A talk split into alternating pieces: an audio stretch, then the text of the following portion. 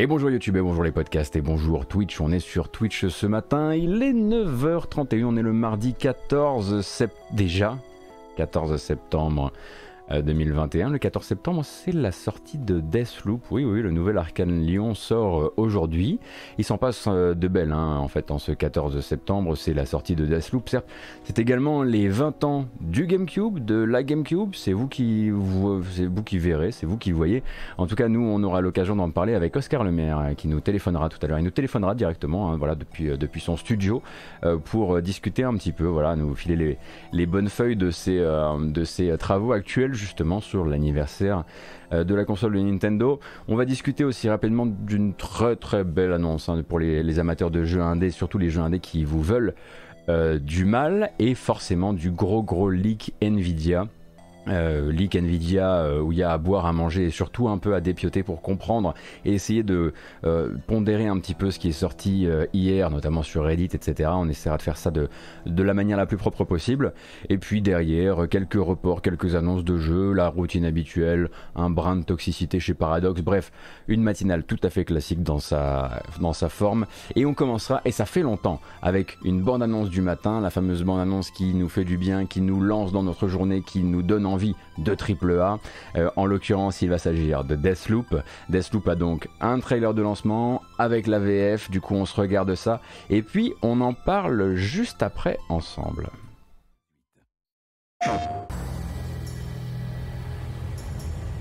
Cette île est comme un vieux disque rayé qui répète sans cesse de profiter de la journée. Tout le monde a choisi d'être ici, Cole. Personne ne te remerciera d'avoir détruit leur paradis. Alors c'est à moi d'en finir. Pour tout le monde.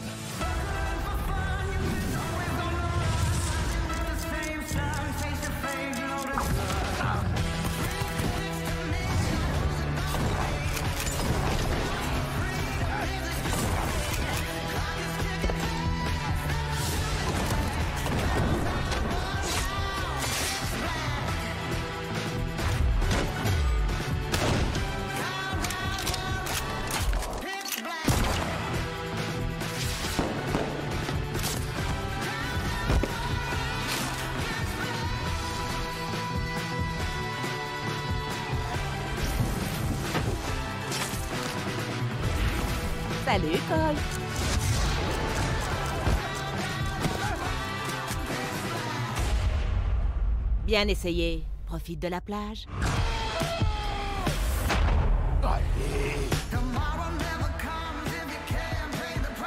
Ne cache pas ta vraie nature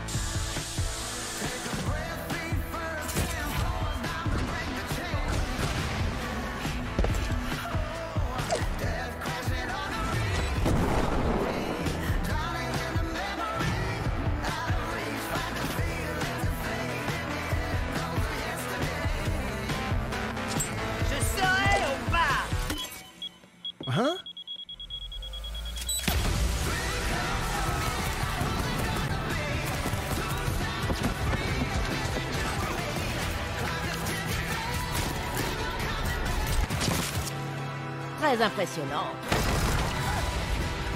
C'est l'entêté de service donc vous allez me dire, bah s'il sort, ça veut dire qu'on n'aura plus de bande-annonce. C'est vrai qu'il est probablement l'un des tenants du titre du plus, grand nombre de bandes-annonces et surtout de bandes-annonces qui se ressemblent, le pauvre Deathloop, hein, puisqu'il a vraiment vraiment communiqué, surcommuniqué communiqué dans tous les sens, mais c'est aujourd'hui que sort le jeu sur PS5 et sur PC. Alors je lis sur le chat qu'il est édité par Microsoft, oui et non, hein. c'est-à-dire qu'il est développé par un studio qui est désormais possédé par Microsoft, mais vous ne trouverez pas de logo Microsoft au début du jeu, hein. faut pas non plus trop s'exciter.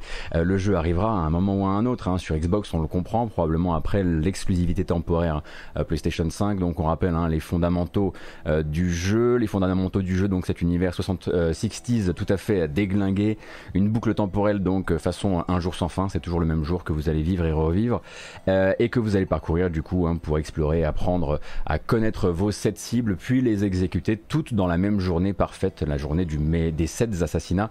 Alors On rappelle encore une fois les fondamentaux parce que cette fois-ci, moi je suis entraîné, j'ai fini le jeu donc pas de problème.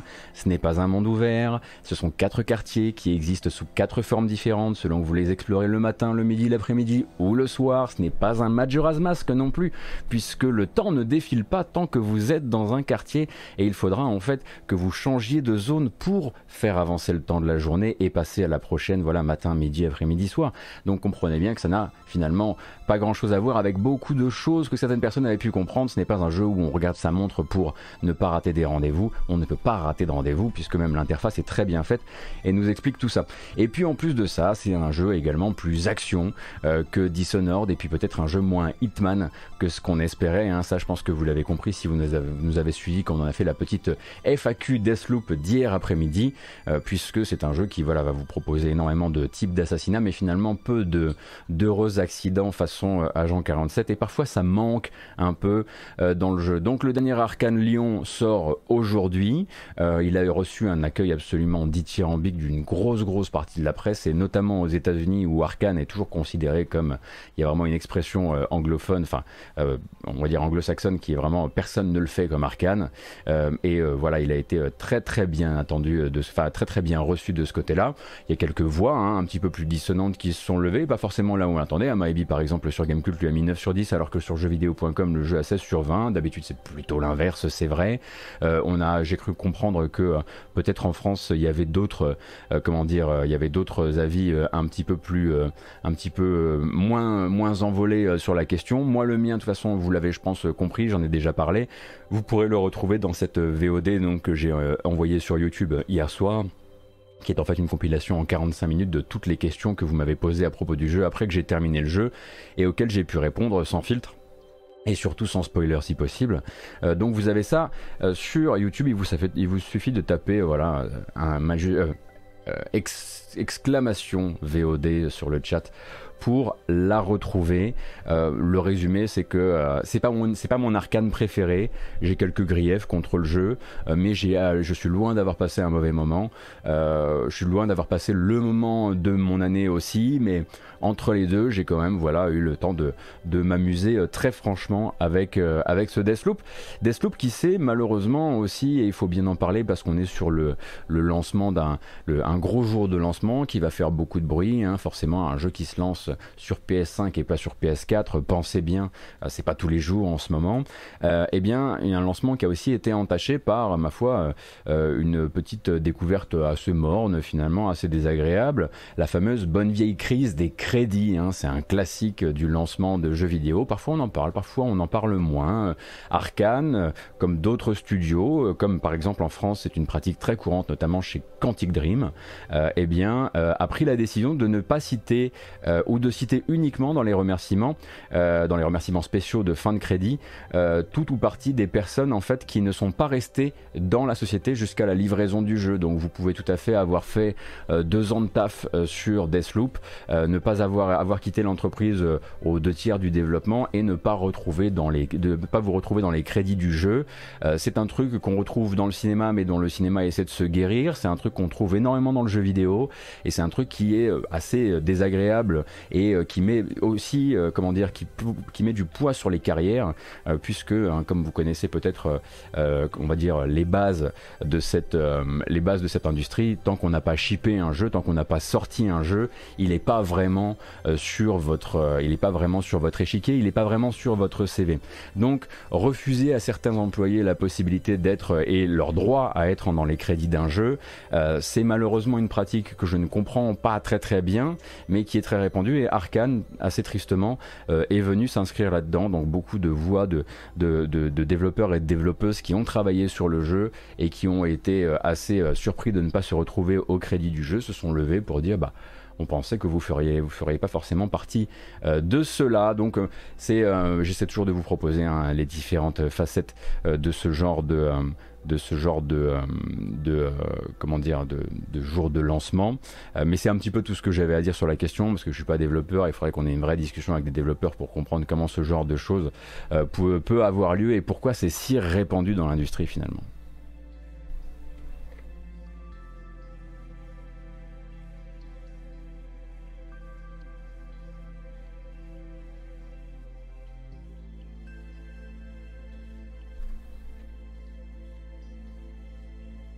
Ça a peut-être un impact sur les primes de rentabilité. Si c'est pas dans les crédits, tu peux pas y réclamer a posteriori. Non, je pense pas que ce soit ça, etc. Non, je pense pas que ce soit ce genre de. Hein, je pense pas qu'on doive des primes selon l'apparition dans les crédits, en fait, parce qu'ensuite ça fait partie du contrat.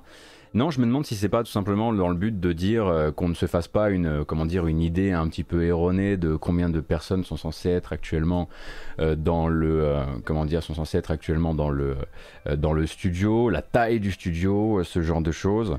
mais j'avoue que j'en avais beaucoup discuté avec avec, euh, avec des anciens qui avaient travaillé chez, chez euh, qui avaient travaillé pour Quantique et qui s'étaient retrouvés euh, sans trop savoir pourquoi, certains de la même équipe dans les remerciements spéciaux, d'autres non, et tout ce qu'ils avaient pu réussir à finalement identifier comme étant la, le pourquoi du comment, c'était éventuellement bah, la manière dont ils avaient quitté l'entreprise. Quoi.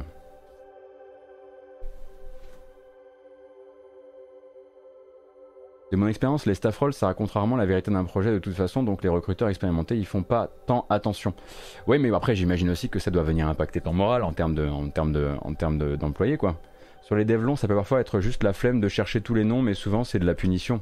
Diren, oui, qui, est passé par, l'industrie du jeu vidéo aussi. Oui, voilà, c'est ce que je c'est ce dont je parlais aussi. Voilà, le côté, euh, ok, tu t'es barré à un moment, euh, à un moment euh, où où on avait peut-être besoin de toi et un moment où en fait bah, tu nous as foutu dans la merde en, te, en, te, barrant ou juste tu nous as énervé dans ta manière de te, de te, de te, de te faire la mal donc on te retire ce droit à apparaître bah, non, quand même sur un truc où tu as pu mettre plusieurs années de, de, de ta vie quoi. donc ça c'est toujours effectivement un peu bah, je trouve ça assez désagréable à, lire surtout pour un studio qui a une cote de popularité enfin on le voit hein, là en l'occurrence Arkane a une cote de popularité délirante hein, il suffit vraiment que le jeu apparaisse on est passé de euh, Osef le jeu à euh, la presse anglo-saxonne. Truc, c'est, enfin, pas Osef le jeu, hein, mais ce que je veux dire, c'est que beaucoup riaient du fait qu'il qu'il communiquait trop, euh, qu'il euh, euh, qu'il communiquait mal, qu'il machin, qu'il qu'il fallait qu'il le sorte maintenant, qu'on que peut-être qu'ils auraient peut-être dû faire moins de bandes annonces, que on avait l'impression qu'ils n'arrivaient pas à donner de, souffle au projet. Il y avait beaucoup même dans la presse anglo-saxonne avant la sortie. Et puis dès qu'ils ont remis les mains sur le gameplay arcane, c'était réglé quoi. ça remarchait, c'était reparti comme en 40. Comme je, le disais tout à l'heure, je connais un Dirtech qui s'est fait retirer du dernier Life is Strange et qui l'a bien mauvaise. Bah, je peux comprendre, oui. Et oui, effectivement, GFX, hein, le choix dans l'ordre des crédits aussi. Euh, il y a beaucoup de gens qui militent, par exemple, pour que maintenant ça soit fait de manière. Euh, que ce soit, euh, que ce soit alphabétique. parce que tu peux vite te retrouver avec aussi là-dedans des espèces de. Comment dire De réaffirmation de pouvoir ou de lutte de pouvoir interne au moment de. Voilà, te mettre, te mettre tout, en bas de la, tout en bas de la pyramide, quoi.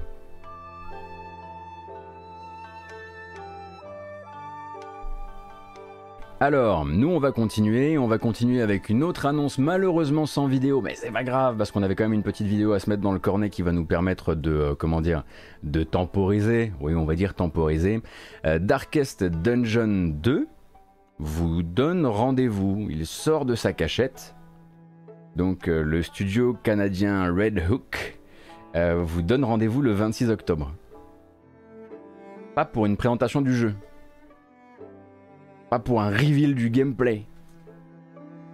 Pour un accès anticipé. Allez, boum, direct, back to the pit. Comme dirait l'autre, effectivement, bravo Tristus Guts euh, sur le chat. Euh, Darkest Dungeon 2 se lancera en accès anticipé le 26 octobre prochain et ah, les salles vendues. Ce sera sur Epic Game Store et uniquement sur Epic Game Store, je plaisante évidemment. Euh, alors pas de nouveaux screenshots, pas de nouvelles infos, euh, pas de nouvelles vidéos. Du coup on va quand même en profiter pour se re-regarder le teaser d'il y a quelques temps maintenant. Il a certes un petit peu euh, d'âge, mais il n'a pour le coup pas vieilli et ça fait toujours autant envie.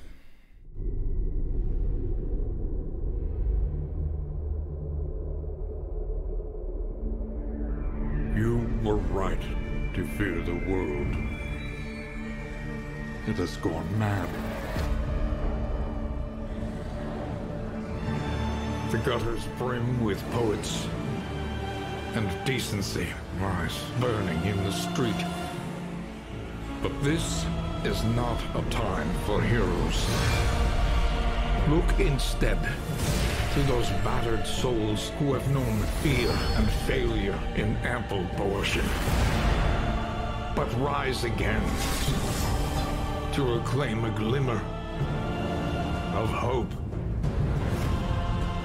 from the spreading stain of the darkest dungeon.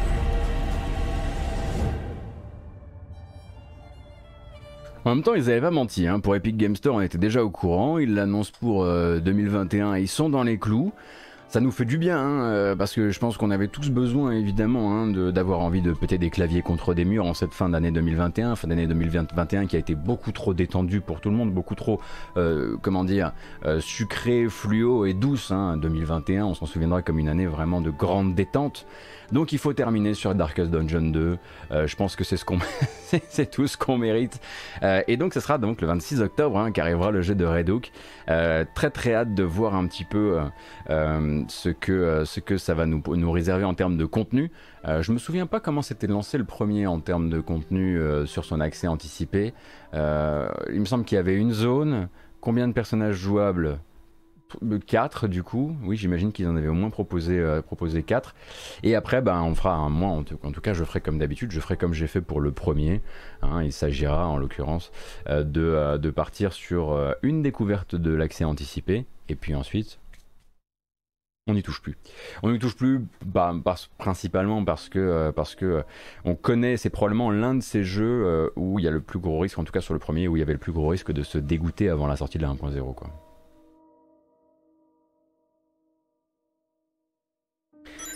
Est-ce que ce sera uniquement l'early access en exclu sur EGS ou même la sortie finale? Excellente question pour laquelle je n'ai pas la réponse, tiens.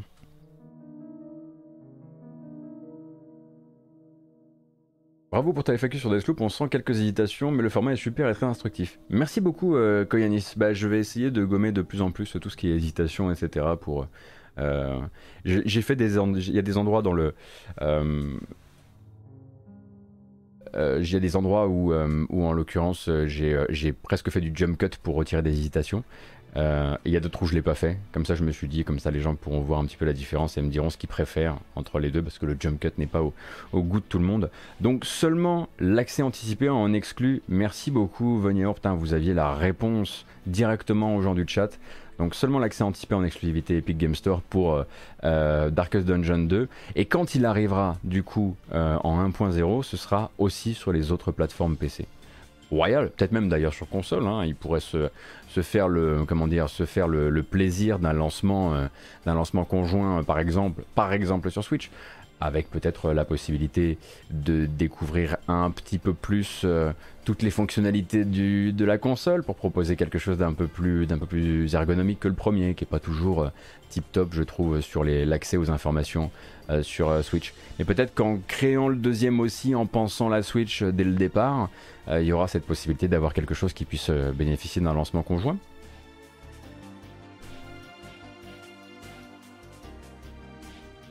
Sa Darkest Dungeon sur Steam Deck pour rager dans son lit. Non, mais c'est pour ça, parce que moi, en fait, je voulais, j'en ai déjà parlé en matinale, mais je voulais justement euh, euh, pouvoir, euh, pouvoir rager sur Darkest dans mon plumard. Et en voyant Darkest arriver sur, le X-Cloud, je me suis dit trop bien, quoi. je prends mon petit téléphone et dans le lit, je commence à, voilà, je commence à vraiment me, pourrir, ma, me pourrir ma nuit, quoi. Mais il se trouve effectivement qu'il n'y a pas de. Les contrôles touch de Darkest Dungeon sur X-Cloud, ce sont pas des contrôles tactiles où on clique des contrôles avec une, avec une manette virtuelle. Euh, c'est pas ce que je veux du tout en l'occurrence. Euh, donc il va falloir que il va falloir que j'attende encore un petit peu.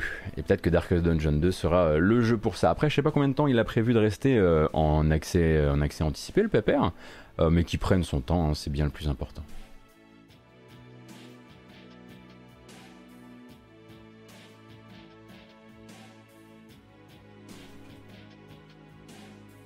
Un an d'après les spécialistes du chat, mais tous les, spécialistes de Darkest Dungeon sont là. Est-ce que c'est bien la peine que je stream Darkest Dungeon quand je vois la commu de spécialistes que j'ai, euh, que je stream l'accès anticipé du 2 si c'est pour me ridiculiser devant tout le monde? Vous avez l'habitude, je me ridiculise sur tous les jeux. Va. Euh, au passage, puisque ça parle encore un peu de Deathloop parfois hein, sur le chat, euh, j'aimerais vous redonner rendez-vous. Alors, pas sûr aujourd'hui, mais sûr demain, euh, pour une petite session Juliana. euh, puisque demain on jouera à des jeux vidéo le matin, et j'aurai l'occasion de m'essayer un petit peu plus profondément, maintenant qu'il y a plein de nouvelles, de nouvelles âmes à aller faucher, euh, d'incarner Juliana et d'aller m'inviter dans les parties des autres et de voir à quel point je me tape la honte à essayer de leur ruiner leur fun, ou alors à quel point je deviens évidemment le, le roi de Black Reef et, et la Juliana la plus, plus redoutée du, de, la boucle. J'ai mes doutes hein, pour cette deuxième partie, mais cependant on essaiera quand même euh, demain de jouer. Alors j'espère que d'ici là on aura reçu des nouveaux, des nouveaux pilotes ou que j'aurai trouvé les bons réglages euh, visuels pour ne plus avoir de soucis parce que oui le jeu a effectivement de légers soucis d'optimisation euh, sur PC et même d'optimisation tout court, hein, parce que c'est vrai que d'un côté, on n'est pas encore, je trouve qu'il n'a pas, encore sa forme finale d'un point de vue technique sur PS5 et il a, des soucis d'optimisation, d'optimisation sur PC. Donc, si vous avez le luxe de la patience, c'est pas le cas de tout le monde, et euh, eh bien surtout n'hésitez pas à rester patient et d'attendre peut-être quelques patchs.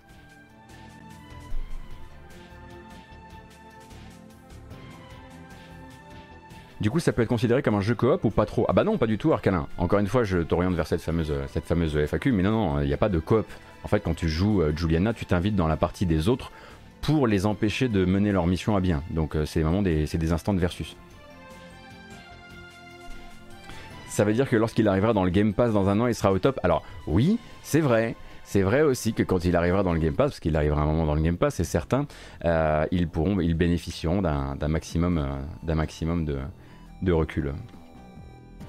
Alors, on continue et on va continuer du coup avec le leak Nvidia. Vous en avez entendu beaucoup, entendu parler du truc. Euh, ça a lancé plein de noms de jeux en l'air que vous aviez pas forcément, euh, que vous n'étiez pas forcément euh, prêt à lire hier soir sur internet. Kingdom Hearts 4, Final Fantasy 9 Remake, Street Fighter 6, Monster Hunter 6, etc. On va revenir un petit peu sur comment tout ça s'est arrivé et à quel point on peut essayer de comprendre à quoi fait référence cette liste. Explication donc. Un développeur du nom de Igor Julie ou July euh, s'est donc procuré une base, euh, s'est procuré un bout de contenu d'une base de données GeForce Now et donc là-dedans il a trouvé une liste d'applications et de jeux euh, qui semblent à la fois contenir d'éventuels futurs portages de jeux PlayStation sur PC qui pourraient à terme effectivement entrer dans le service GeForce Now ou pas, ainsi que des titres, des noms de code, des applications, énormément de choses. Alors avant toute chose, je vais vous expliquer pourquoi je vous en parle ce matin, parce qu'on essaie quand même de traiter les rumeurs quand on arrive à les recouper un minimum ou quand en, tout cas il y a du vrai à aller chercher euh, ou un fond d'intérêt. Euh, alors déjà, j'ai pu vérifier moi de mon côté l'existence dans cette liste de certains projets qui sont actuellement dans des studios AAA euh, et qui sont nommés via leur nom de code dans cette liste. Euh, ça m'a permis en fait de me dire, ok, on a un début de, fil sur lequel on peut tirer. Alors il y en a un qui s'appelle Over. Alors Over par exemple, hein, c'est la suite d'une série qu'on connaît très bien, qui est en développement actuellement chez un éditeur qu'on connaît très bien, euh, mais en même temps vous allez me dire, un jeu dont le nom de code de développement c'est Over, euh, ça peut être inventé par le premier venu. C'est quand même pas très difficile de s'imaginer qu'un nom de code de développement c'est Over. En revanche, Talisker également, euh, Talisker est une, est une source que j'ai pu, euh, que pu vérifier et qui vient aussi donc d'un AAA qui est actuellement en développement dans un gros, dans un, chez un gros éditeur et qui est toujours calé, en tout cas attendu pour une sortie à 2024 pour le moment. D'autres s'y sont essayés, hein. par exemple, vous avez Jess Corden qui travaille chez Windows Central, je crois, qui de son côté nous confirme hein, que le projet Hollande qui est signé, qui est signifié dans cette liste, en fait c'est le nouveau Fable, enfin c'était le nouveau Fable quand il s'appelait encore Project Holland en interne, euh, que euh, Typhoon c'était Contraband également chez Microsoft, etc., etc. Donc il y a dans cette liste des jeux qui existent, des jeux qui ont peut-être existé, et il y a même dans cette liste, et ça aussi j'ai pu le vérifier de mon côté, des jeux qui ont existé en développement, c'était leur nom de code, mais ils ont été annulés depuis. Du coup, euh, la question, ça va être de se dire, ok, mais pourquoi ils sont tous dans cette même liste? Alors, d'abord, Deuxième disclaimer, il pourrait tout à fait y avoir dans cette liste, effectivement, des jeux existants, des jeux inventés par un gars, et justement ces fameux noms de code, parce qu'il aurait des sources qui seraient assez proches des miennes ou de celles de Jess Corden, Et en l'occurrence, il serait dit tiens, je vais intégrer des trucs euh, qui ont du poids, qui ont des voilà, qui, peuvent être tracés dans l'industrie pour donner de la véracité à ma liste et ma liste est complètement fausse. C'est une possibilité et on peut le garder comme étant une possibilité. Cependant, euh, derrière, on peut décider de jouer. Ok, jouons deux secondes, jouons à l'idée que euh, cette liste de jeux puisse être sérieuse. Mais dans ce cas-là, si elle est sérieuse, on a un souci il nous manque le principal. En fait, il nous manque la clé de compréhension. Parce que c'est difficile de trouver un dénominateur commun, en fait, à tous ces titres. Euh, certains sont des jeux PlayStation, euh, puisque c'est quand même dans une base de données euh, GeForce Now, on a directement l'idée, donc que ce soit euh, des, éventuels portages PC à venir qui viendraient s'inscrire, bah, on l'imagine, hein, dans euh, la, politique actuelle de portage PC de Sony. Donc, sont nommés par exemple God of War, sont nommés Gran Turismo 7, sont nommés Demon's Souls aussi. Demon's Souls qui, pendant un temps, sur son trailer, avait un logo euh, PC, enfin, avait une sortie également sur Steam, il me semble, avant qu'on découvre qu'il l'avait retiré du trailer. Donc, tout ça, ça vient effectivement donner du poids à cette liste. Il y a des applications, euh, il y a des noms de code de jeu comme je le disais. On nous parle de Kingdom Hearts 4, de remaster de Chrono Cross, euh, de Final Fantasy Tactics remasterisé aussi, de FF9 Remake, d'une bordée de suite chez Capcom, alors Street Fighter, Monster Hunter, Dragon's Dogma 2, euh, Judgment est présent aussi, les remasters des GTA de la PS2 sont également là, The Talos Principle 2, Bioshock 2022 qu'on sait être en développement hein, du côté de chez Touquet mais que personne n'attend plus pour 2022, Helldivers 2 également est dans cette liste, et on a même un Apex Legends qui à ce moment-là est encore nommé Untitled Respawn Game, euh, ce qui en fait est assez difficile du coup parce qu'on n'arrive pas en fait à dater cette liste, on n'arrive pas à savoir à quel moment euh, tous ces jeux se sont retrouvés au même endroit au même moment, à quel moment cette liste est capable d'intégrer des trucs qui semblent complètement idiots, par exemple pourquoi on parle déjà euh, de, de Kingdom Hearts 4, mais en même temps et de, plein d'autres jeux qui sortent de nulle part, et pourquoi de l'autre côté il y a certes, comme je le disais, des noms, euh, de, des noms de code de développement qui existent vraiment actuellement dans l'industrie? Quel est le but de cette liste à quel point elle est vieille, à quel point elle est datée, à quel point en fait elle, elle n'a absolument, enfin elle répertorie aussi des jeux qui ne verront jamais le jour ou des jeux qui ont été simplement en discussion entre Nvidia, qui est un partenaire de travail, qui a pu discuter avec bon nombre d'éditeurs et même des consoliers, euh, à quel point et surtout qu'est-ce qu'elle est censée quel est son but en fait euh, Et ça c'est le problème, c'est qu'actuellement euh, Igor Julie ou July a bien du mal à expliquer ce que c'est censé, parce qu'il a juste réussi à extraire cette liste de jeux, euh, il, a, du mal à, expliquer ce qu'elle est censée regrouper. Alors pour l'instant tout ce qu'on a c'est ça, c'est ce petit fil sur lequel on peut tirer pour se dire que voilà c'est peut-être des futurs prospects de Nvidia pour son, pour son service GeForce Now. Est-ce que c'est des futurs prospects de Nvidia pour autre chose que pour GeForce Now, mais par une liaison de base de données qui aurait, que Igor July aurait pu récupérer via le GeForce Now et qui seraient finalement peut-être des prospects commerciaux de Nvidia pour d'autres choses, pour des technologies Nvidia, pour voilà, hein, pour euh, plein d'autres choses, même pour des jeux qui n'auraient absolument aucun, aucun projet à arriver euh, sur euh, sur PC par exemple. Par exemple, vous avez vu beaucoup de gens, vous avez beaucoup de magazines, je pense, il y a beaucoup de gens qui vous diront cette liste incroyable de futurs portages PC. Je pense pas que ce soit si simple que ça. Fut-elle legit? Euh, en tout cas, elle contient des jeux et même des jeux encore sous nom de code qui existent encore. Elle contient aussi des jeux encore sous nom de code qui n'existent plus, dont le développement, euh, on me l'a confirmé, a été interrompu euh, par les éditeurs en question. donc voilà. Qu'est-ce qu'on fait de cette liste pour le moment? Elle n'a pas l'air complètement pipotée. De plus en plus de gens qui ont des liens avec l'industrie arrivent quand même à y retrouver des, vraies résonances avec le réel.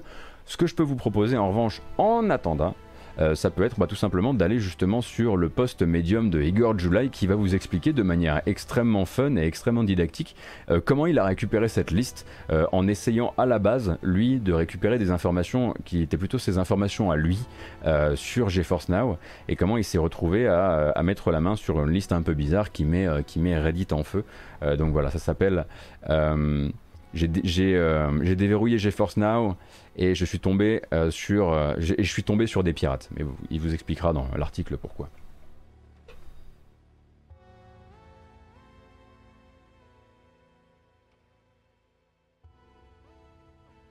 Ça peut être très très large, ça ajoute, ça ajoute peut-être une entrée dans la base de données dès que le jeu avec Nvidia est du domaine du possible. Non mais voilà, c'est ce que je disais. Surtout ne vous faites pas emballer par les trucs du genre alors? Un portage PC pour Kingdom Hearts 4 On n'en sait rien, on n'en sait rien, on n'en sait rien du tout, on ne sait même pas si c'est des portages PC. Euh, Nvidia, pour rappel, n'est pas égal au PC. Nvidia euh, vient aider aussi euh, sur, vient aider sur des technos qui n'ont rien à voir avec ça.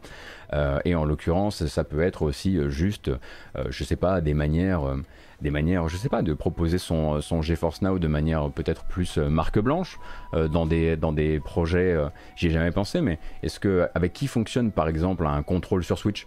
Ou ce genre de choses. Euh, Nvidia par exemple effectivement est sur Switch Oli euh, un contrôle sur Switch avec la, version cloud qui fournit en fait ce cloud là c'est une bonne question que je me suis jamais posée tiens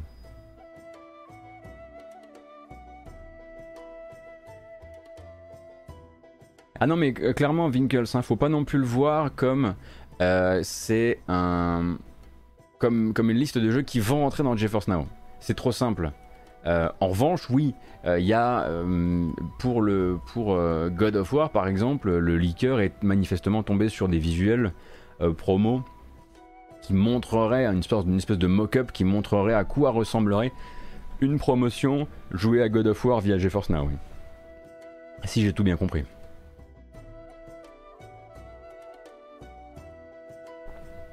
Donc, euh, comme disent les anglophones qui disent euh, avec un grain de sel, nous on dit avec des pincettes. Moi je vous dirais avec des pincettes qui tiennent des pincettes, qui tiennent des pincettes, qui tiennent des pincettes. Euh, faites du coup bien gaffe à cette liste. Mais j'avoue que j'étais content pour, l'occasion de pouvoir confirmer qu'il y avait là des jeux là-dedans qui sont encore sous, qui sont encore sous, sous nom de code et qui se sont retrouvés, retrouvés dans ce bordel.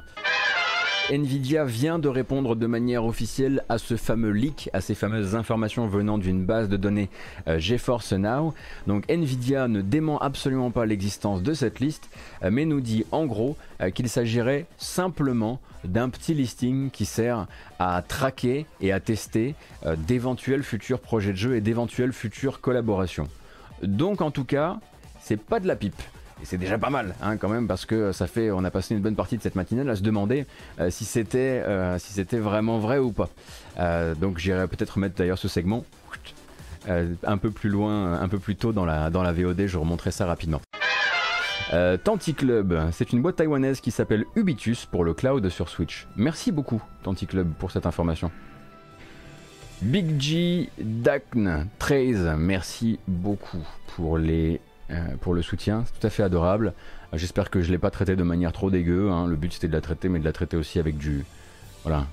Avec les. voilà, en se lavant les mains et en faisant les choses, les choses un peu proprement. Euh, je vais zapper ce morceau parce que je l'ai déjà écouté toutes les matinales depuis environ une semaine. J'adore On Windy Meadows. mais j'avais envie de changer un petit peu. du coup, est-ce qu'il y a moyen de jouer à Deathloop en streaming pour le moment? Euh, est-ce que Deathloop est dans GeForce Now? Bonne question. Je ne sais pas, dites. Je ne sais point du tout. Alors, euh, Little Big Planet, on va en reparler. La dernière fois qu'on en avait parlé, c'était en mai, si je dis pas de bêtises. Oui, en mai? Non? Je sais plus.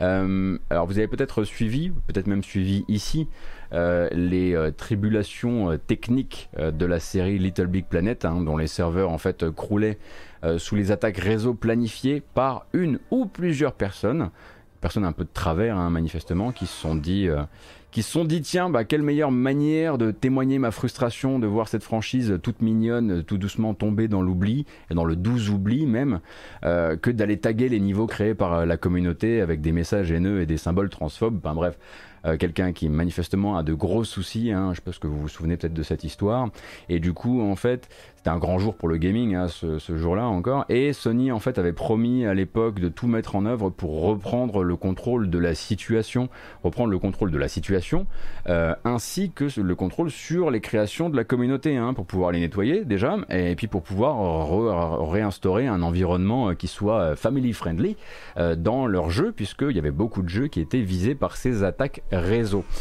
et donc en fait, les nouvelles sont un peu blêmes de ce côté-là, puisque euh, Sony a posté un message et nous dit un petit peu ce qu'ils vont pouvoir faire et ce qu'ils ne vont pas pouvoir faire.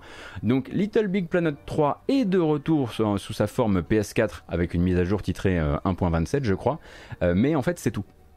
Little Big Planet, Little Big Planet 2, LBP 3 sur PS3 ainsi que l'épisode Vita voient tous leurs serveurs fermés définitivement euh, dans l'impossibilité hein, manifeste de Sony de reprendre le contrôle. Alors ça ne veut pas dire que ces jeux deviennent inutilisables, mais vous n'accéderez plus en fait qu'au mode solo, à la coop locale et euh, sans les fonctions en ligne. Hein. du coup, hein, c'est assez évident puisque les serveurs euh, sont fermés. Alors, le communiqué du compte officiel de Little Big Planet assume évidemment la frustration à attendre euh, du côté des joueurs, mais confesse assez, on les sent un petit peu, comment dire, dépossédés de leurs moyens, quoi. Confesse que c'était manifestement la seule solution pour pouvoir récupérer un environnement en ligne sain pour la communauté LBP. C'était de dire adieu en fait à toutes les fonctions en ligne du 1, 2, 3 sur PS3 ainsi que euh, la version euh, Vita. Donc bah voilà, hein, ils doivent être vachement fiers d'eux les mecs hein, qui aimaient tellement Little Big, Little Big Planet qu'ils l'ont gâché pour tous les autres.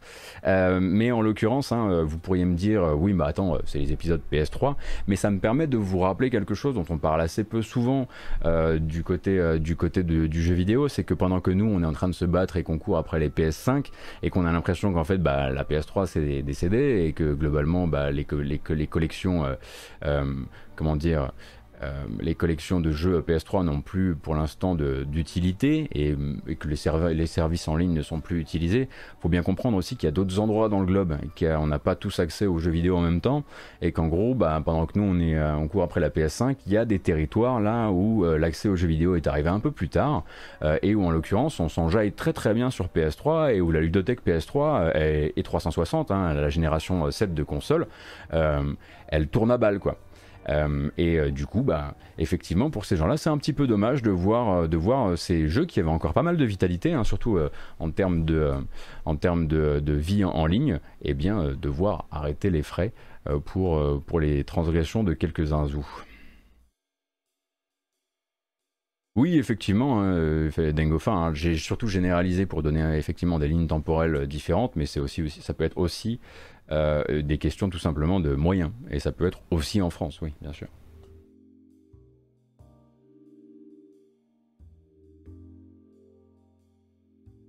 Il y a Melty Blood sur PS3 et la PS3 a le jeu en ligne gratos, donc ça reste la dernière console recommandable. Fun yaourt. Il faut que tu t'arrêtes maintenant. On est tombé là, je pense qu'on est tombé vraiment dans la, dans la maladie. Calmons-nous peut-être. Maintenant que cette news est traitée, je vous propose peut-être qu'ensemble, nous remercions le barythme pour les 5 gifts. Merci beaucoup le barythme, merci beaucoup Kunain également, merci euh, pour le soutien. Merci d'ailleurs pour les follow aussi. Hein. Merci pour votre présence chaque matin, ça me fait euh, super plaisir. Je suis content que ça vous plaise. Euh, et on va continuer alors avec une journée bon un peu particulière pour Sega et pour de Creative Assembly. Alors qu'est-ce qui se passe? Aujourd'hui, Sega de Creative Assembly doivent faire un gros point sur Total War Warhammer 3. ça va être le moment pour les deux entités de venir nous dévoiler le fameux empire du grand KT. Alors je dis KT, j'essaie de... donc le grand KT, si vous ne connaissez pas beaucoup Warhammer, ou en tout cas l'univers du vieux monde de Warhammer, enfin anciennement le vieux monde, bref, euh, c'est en gros la, faction d'inspiration asiatique de l'univers euh, de Warhammer Battle. Là j'ai dit Warhammer Battle, c'est bon, j'ai littéralement 52 ans quoi. Euh, et donc on devrait en toute logique voir sortir un gros trailer aujourd'hui qui nous présentera la faction, ses unités, ses grands, et ses grands leaders, ses grands héros, etc., etc. Cependant, la petite nouvelle un petit peu plus surprenante est arrivée hier. C'est hier en fait que Sega et The Creative Assembly sont venus pour dire alors on n'annule pas hein, la présentation de la faction du Grand KT, mais en revanche, on va repousser le jeu. Euh, on rappelle, hein, c'est vrai qu'on avait tous un peu oublié avec cette espèce d'embouteillage délirant de cette fin d'année, euh, mais Total War Warhammer 3 était attendu en fait pour la fin de cette année 2021. Euh, cependant, il va devoir prendre un petit peu ses aises, prendre un petit peu le temps. En gros, le communiqué parle d'une soit d'une option de sprint final euh, qui est toujours très tentante, comme ils le disent, quand la ligne d'arrivée justement est visible à l'horizon, mais en même temps, ils ont préféré voilà, prendre une décision de raison qui soit bénéfique à la fois aux équipes et au jeu, et peut-être même à sa période de sortie. Du coup, plutôt que de sortir fin 2021, ils vont le sortir début 2022 ce sera peut-être l'occasion effectivement de lui trouver un autre endroit où c'est un peu moins overbouché, même si on a vu tellement de jeux glisser de la fin 2021 ou en tout cas de l'année 2021 à début, début 2022 que le premier trimestre il nous paraît déjà bien touffu quand même alors peut-être qu'il y a de la place pour ces jeux-là, par exemple du côté de janvier ou de février. Euh, ces jeux qui justement euh, cherchent parfois encore leur place dans une actualité compliquée. Je pense dans un tout autre genre, tout autre genre de de jeu, pardon. Euh, ça avait énormément profité à Hitman 3 hein, en février 2021. Hitman 3 avait eu les coups des franges. On ne parlait que de lui et c'était vraiment un très très bon choix de la part de de IO Interactive. Alors février c'est déjà bouqué là, donc il faudrait limite remonter à janvier. Mais qui sort en janvier? On a tous, fin janvier, c'est une gueule de bois de 30 jours. Euh, du coup, est-ce que ça, et puis est-ce que ça leur laisse suffisamment de temps janvier aussi? Elden Ring janvier? Ah oui, bah non, bah non. Euh, moi, je, Elden Ring janvier, euh, j'ai un jeu où il y a des épées, des marteaux de guerre et des, chevaux, je ne mets pas en janvier. c'est trop thématique, c'est trop proche de l'autre jeu. on va les confondre, c'est sûr. Non, mais bon, voilà. En tout cas, ils décident de le repousser à début 2022. Après, début, début, début, début, début, début 2022, c'est très élastique. Euh, ça peut tout, tout, aussi bien vouloir dire euh, début de, enfin, premier, première moitié de l'année 2022. Euh, Et on a, par exemple, cette année, on a réussi à avoir un petit. C'était en avril, par exemple, qu'il y avait eu un petit trou comme ça, dans lequel était gentiment venu se nicher un certain Outriders, si je dis pas de bêtises. Euh, donc il peut, il n'y a pas que janvier, j'imagine qu'on peut en trouver aussi. Est-ce qu'en avril 2022, il faudra qu'on se fasse un petit, euh, un petit point euh, en termes de, un petit point en termes de début de l'année prochaine sur ce qui va nous tomber dessus. Déjà, on fera un point dans une prochaine matinale sur ce qui va arriver sur toute cette fin d'année là. Et c'est histoire de histoire de déprimer un grand coup. Hein. Je vous rappelle qu'il y a juste 10 jeux qui sortent, 10 jeux intéressants qui sortent cette semaine. Voilà, on en parlait dans la matinale d'hier. Merci beaucoup, Andeim. C'est très, c'est tout à fait suffisant. Merci infiniment. Euh, alors ça on en a parlé, c'est bon, on rappelle un petit peu les titres. Madame, tu n'as pas besoin de recoller tout sur le chat, c'est tout à fait adorable, mais on rappelle les titres. Donc jour de lancement de Deathloop, euh, Deathloop donc qui a été très bien accueilli par la critique, mais qui a, après euh, a aussi été un petit peu repris, notamment sur les réseaux sociaux par des anciens développeurs qui ont été surpris de ne pas voir leur nom au générique du jeu, puisque manifestement il a pratiqué un peu de curation sur les, les noms qui apparaissent au générique selon que vous étiez resté chez Arkane pendant tout le développement ou pas, ou en tout cas que vous étiez présent lors du lancement du jeu ou pas. Toujours un peu dommage évidemment. Euh, je rappelle qu'il y a une FAQ qui, fera office en ce qui me concerne de review euh, sur ma chaîne YouTube si ça vous intéresse. Darkest Dungeon 2 nous donne rendez-vous le 26 octobre juste pour son accès anticipé, de teaser à accès anticipé sans passer par la présentation de gameplay. Il nous, euh, il nous l'a fait bien agréable. Donc sur Epic Game Store le 26 octobre pour commencer à découvrir le nouveau Red Hook, donc ici on est, on est pas mal à fond quand même. Euh, on a parlé du leak Nvidia, on a discuté un petit peu de euh, comment il fallait le considérer et qu'est-ce qu'il contenait de potentiellement réel et aussi de potentiellement fantaisiste, voire vieux, voire annulé, voire plein de choses. Et puis, et puis, et puis, et puis, Little Big Planet, on en parlait, hein, Little Big Planet qui coupe les serveurs de tous ces épisodes PS3 et Vita. Voilà, c'est dit. Sega repousse donc la sortie de Total War Warhammer 3 à début 2022 et et, on continue, et on continue avec Gearbox, et on continue avec Randy Pitchford. Bon, euh, Randy Pitchford, donc, était, qui est le patron de Gearbox, a hein, été euh, reçu derrière le micro d'un podcast qui s'appelle Game Maker's Notebook, qui est une espèce de rencontre entre grands, grands pontes du jeu vidéo et généralement ça change d'intervieweur, etc. En gros, c'était en avril, mais à l'époque où c'était juste en podcast, euh, personne n'avait repéré l'info. Là, ça a été posté sur YouTube, et boum, directement les gens sont tombés sur cette petite, petite info de rien du tout, mais peut-être en même temps intéressante pour vous. Excusez-moi. Donc, la discussion en ce moment, à ce moment-là de la discussion, pardon, ça tourne autour de Aliens Colonial Marines. Euh, du coup, j'imagine que tout le monde rigole très fort, euh, mais en même temps, il commence à discuter du fait d'annoncer, officiellement, avec une bande-annonce, avec, euh, avec un grand communiqué, un jeu beaucoup trop tôt par rapport à son état de développement, et du fait que Gearbox, hein, ces jours-ci, préfère justement avoir une base jouable bêta, fut-elle interne évidemment, avant de parler d'un jeu. Par exemple, c'est ce qu'ils auraient fait euh, avec Borderlands 3. Borderlands 3 était déjà hautement jouable quand ils en ont parlé à la presse. Et en fait, c'est là que Pitchford glisse justement euh, qu'une de ses équipes travaille actuellement sur un nouveau Brothers in Arms. Alors Brothers in Arms, euh, pour les moins de 20 ans, c'est donc des shooters tactiques dans la Seconde Guerre mondiale. Le dernier canon de la série euh, date probablement de 2007 ou 2008, peut-être 2008. Et c'est Hell's Highway, qui est un jeu du coup de quelle console? De la PS3 et du coup, bah, Brothers in Arms, il y aurait pour l'instant une équipe qui serait tout à fait au travail, mais pour l'instant, c'est tout ce qui est 360 Ah oui, c'était 360, ouais. Et du coup, euh, il voudrait en parler quand ce sera, il voudrait en parler de manière plus officielle, avec une vraie annonce, euh, quand ce sera euh, quelque chose de, quand, quand ce sera mieux avancé dans son développement. Alors, il y a des gens qui le savaient déjà. Si par exemple vous étiez tombé sur un média qui avait déjà chopé cette information dans le podcast, il me semble également que peut-être que durant un bilan financier précédent de Gearbox, ils aient pu signifier leur envie de réutiliser cette licence qui a, bon bah là qui n'a pas bougé depuis 13 euh, ans en l'occurrence. Donc quand je dis shooter tactique, c'est vraiment, hein, c'est bon, voilà, c'est des FPS hein, dans, le, dans la Seconde Guerre mondiale, mais c'est des FPS où il va aussi être question un minimum de faire attention à ce qu'on fait. Shooter tactique égale faire attention à, un minimum attention à ce qu'on fait hein, généralement.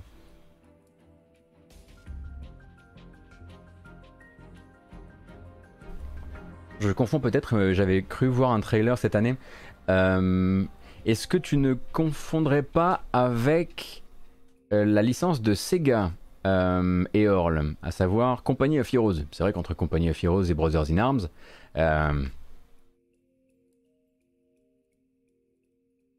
Voilà. Company of Heroes, du coup, ça c'est du jeu de stratégie en temps, en temps réel, euh, et c'est chez Sega, et c'est voilà, effectivement très tactique en l'occurrence parce que c'est euh, organisé sur un système d'escouade, c'est un peu la, signature de la série. Mais là, on est vraiment sur de la vue FPS euh, avec un système d'escouade aussi. Bon, tu vois, finalement, t'étais pas si loin, et on peut comprendre pourquoi les deux titres de jeu, enfin les deux expressions qui ont créé ces deux titres de jeu sont un peu jointes euh, ça désigne effectivement des jeux qui ont des philosophies lointaines un peu similaires. Euh, donc pour l'instant, Brothers in Arms, c'était une manière pour euh, Randy Pitchford, dans ce podcast justement, de dire, je vous le dis comme ça parce que en gros, il y a un côté un peu genre parce que, personne l'écoute ton podcast euh, alors que c'est un super podcast en l'occurrence et que ouais, hyper friqué et tout ils ont des, moyens de malade. Euh, mais en plus de ça euh, de dire bon là je le dis de manière informelle mais quand je déciderai de le faire de manière formelle c'est qu'en fait l'équipe aura déjà suffisamment avancé et qu'elle tiendra une base genre vraiment vénère vraiment montrable en fait. Donc ça travaille un jour peut-être, euh, on aura des nouvelles. Pour l'instant, hein. vous, doutez bien que la, première échéance pour, euh, pour Gearbox, c'est évidemment euh, le nouveau, spin-off de Borderlands hein, qui s'appelle Wonderlands, qui se passe dans l'univers holistique de Tiny Tina. et bah, ça, c'est pour, mars 2022, si je dis pas de... Oui, fin mars 2022. et c'est le truc qui va, battre l'aspect médiatique des choses côté Gearbox.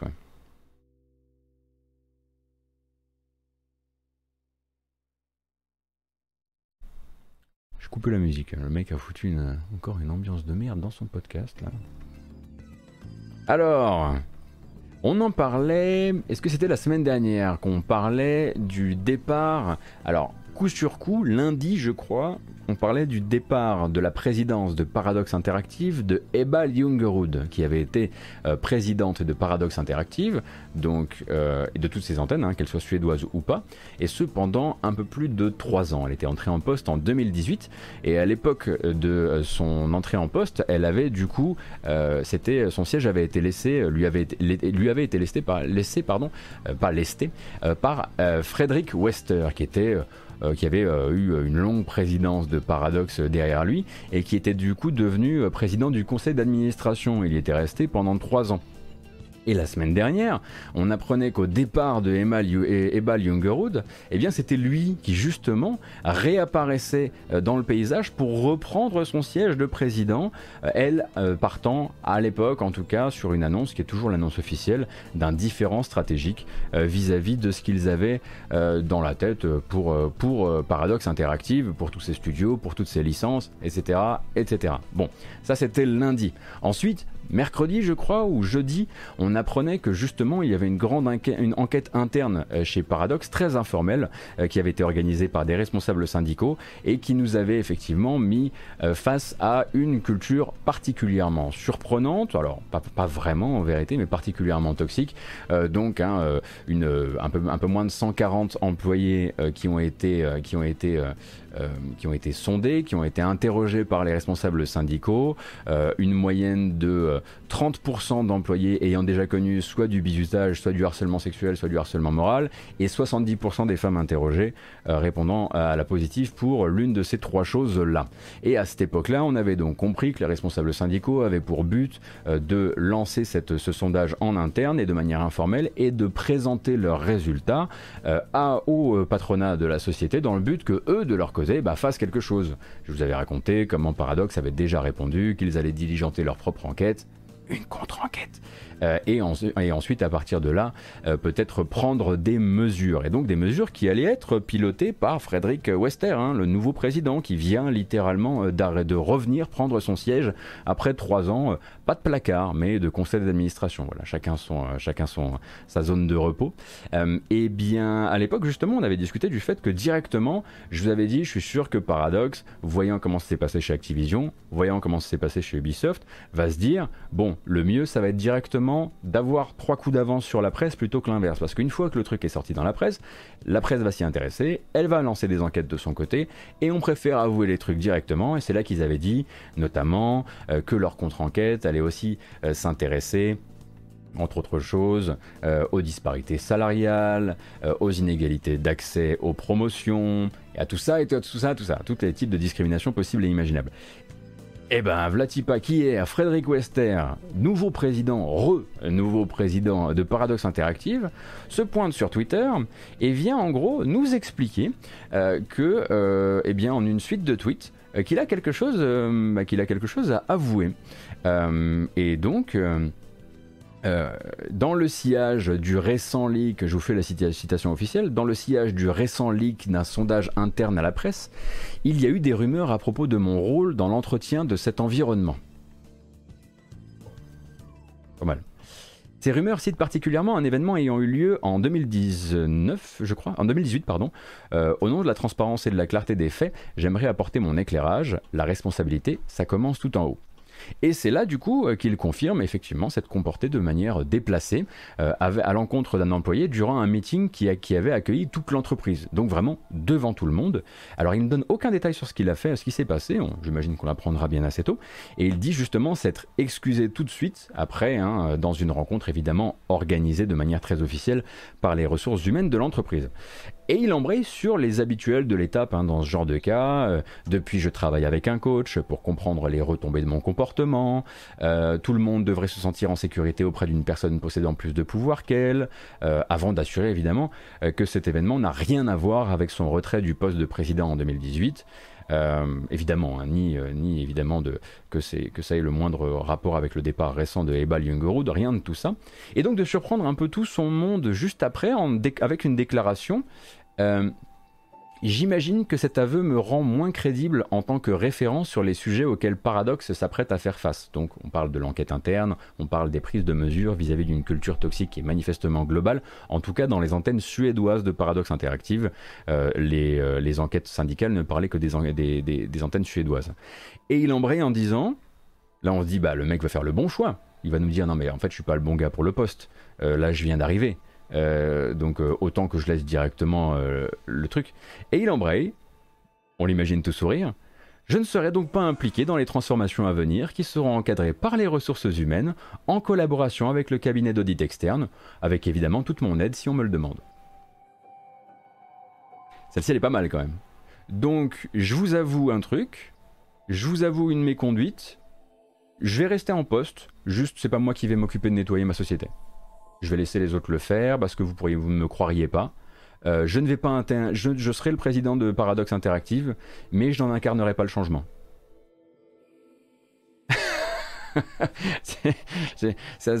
parfois on se demande, on préfère presque le, presque la méthode Yves. C'est euh, celle-ci, c'est peut-être une des plus culottées que j'ai vues euh, depuis depuis longtemps. Hein. Vraiment, euh, il faut, euh, il faut qu'il donne des cours à, d'autres. Donc Chaperché, effectivement, Chaperché en l'occurrence, euh, sa seule réponse, hein, quand il a au moins une casserole aux fesses, on imaginait évidemment que ce soit la seule, et bon, généralement on sait que ce genre de casserole, ça vole plutôt en escadrille hein, que l'inverse, ben c'est que voilà, ben, moi j'ai récupéré mon job de président, et puis ben, maintenant j'ai fait mes tweets, et puis ben, maintenant la société elle va se nettoyer sans moi.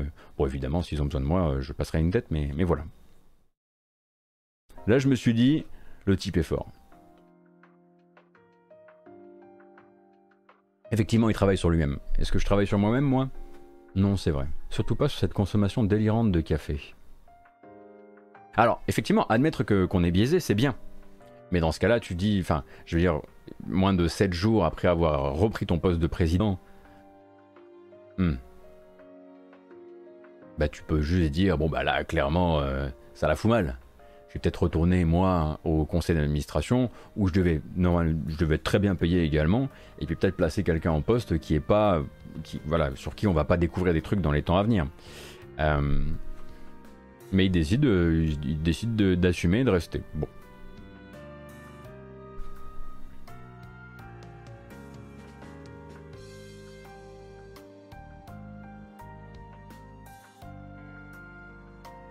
Alors ça c'était finalement ma dernière news, figurez-vous, parce qu'on est plutôt au calme aujourd'hui. Alors Flo, merci beaucoup hein, pour le sub, merci Captain Flam, merci G-Bug, merci Andeim tout à l'heure et merci du coup pour cette nouvelle, euh, pour ce nouveau charlatan, c'est tout à fait adorable de votre part. Merci pour le soutien.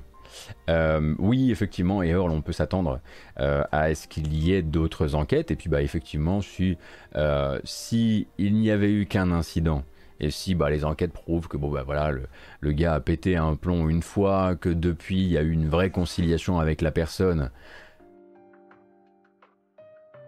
c'était possible. Euh, mais bon, on imagine évidemment que les, Schreier, etc., sont déjà sur l'affaire et qu'on aura assez rapidement euh, plus de plus d'informations que la simple enquête. Enfin, en tout cas, c'est même pas ça. C'est que là, en fait, le rôle de euh, le rôle de la presse va devenir assez intéressant et presque prépondérant dans cette histoire parce que là, maintenant, les prochains retours, les prochaines euh, les prochaines conclusions qu'on aura, ce sera les conclusions euh, de l'enquête donc diligentée à un cabinet d'audit externe et ce sera l'interprétation qu'en fera Paradox. Ça, ce sera la ligne officielle. Donc maintenant, il va être important presque, même primordial euh, que à côté de cette enquête effectivement bon on rappelle que toute, euh, toute enquête ou contre-enquête euh, diligentée à, un organisme d'audit comme ça. L'important c'est aussi de se demander quel organisme d'audit va s'en occuper parce que c'est quand même régulièrement plus des gens qui sont du côté de l'employeur. En tout cas ça s'est vérifié dans les cabinets de dans les développements de dans le développement de jeux vidéo ces dernières années. À côté de ça, il faudra peut-être aussi que la presse soit là pour euh, proposer une deuxième, euh, pour proposer une, autre vision des choses. Et puis bah, si la presse ne trouve rien et si les enquêtes, ne sortent pas, c'est peut-être justement que la presse n'aura rien trouvé. Euh, mais en tout cas, il y a des choses à raconter sur la culture de paradoxe ces dernières années, en tout cas des antennes suédoises, puisqu'on parle quand même, enfin, des studios où on parle encore de bisutage en 2021. Bon, il y a sûrement des choses effectivement qui, peut, qui doivent changer.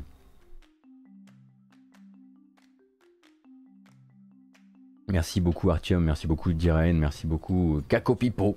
Très bien. Et on va continuer, on va continuer. Oh si, on l'a mérité là quand même. Euh, petite bamboche quand même. Oh, j'ai vu la nouvelle bamboche, la bamboche 2.0 du, euh, de la matinale 2.0. J'ai vu la toute dernière version là. Je sais pas si j'en ai déjà parlé ou pas. Le truc est une dinguerie.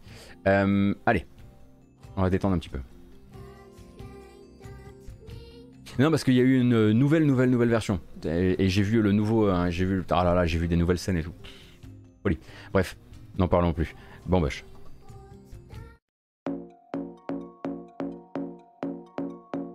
Est-ce que j'ai une date de sortie pour la matinale 2.0 euh, Pas encore. J'adorerais pouvoir faire euh, coïncider ça avec les 20 000 follow, mais j'ai l'impression que les 20 000 follow vont arriver, euh, grâce à vous évidemment, avant, avant l'arrivée de cette, avant l'arrivée de cette, cette nouvelle, cette nouvelle habillage. Mais ça devrait être concomitant, on va dire.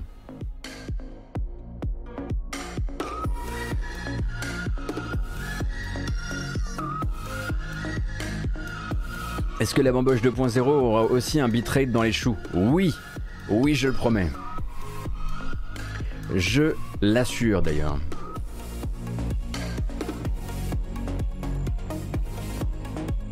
Sacré Kratos. Alors, on s'en refait une Ah oui, oui.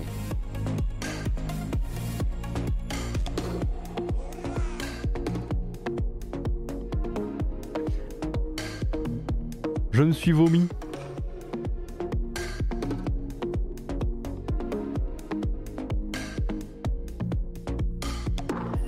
Ah, ça vous fait plaisir de venir le matin pour voir Gotos qui vomit des Gotos?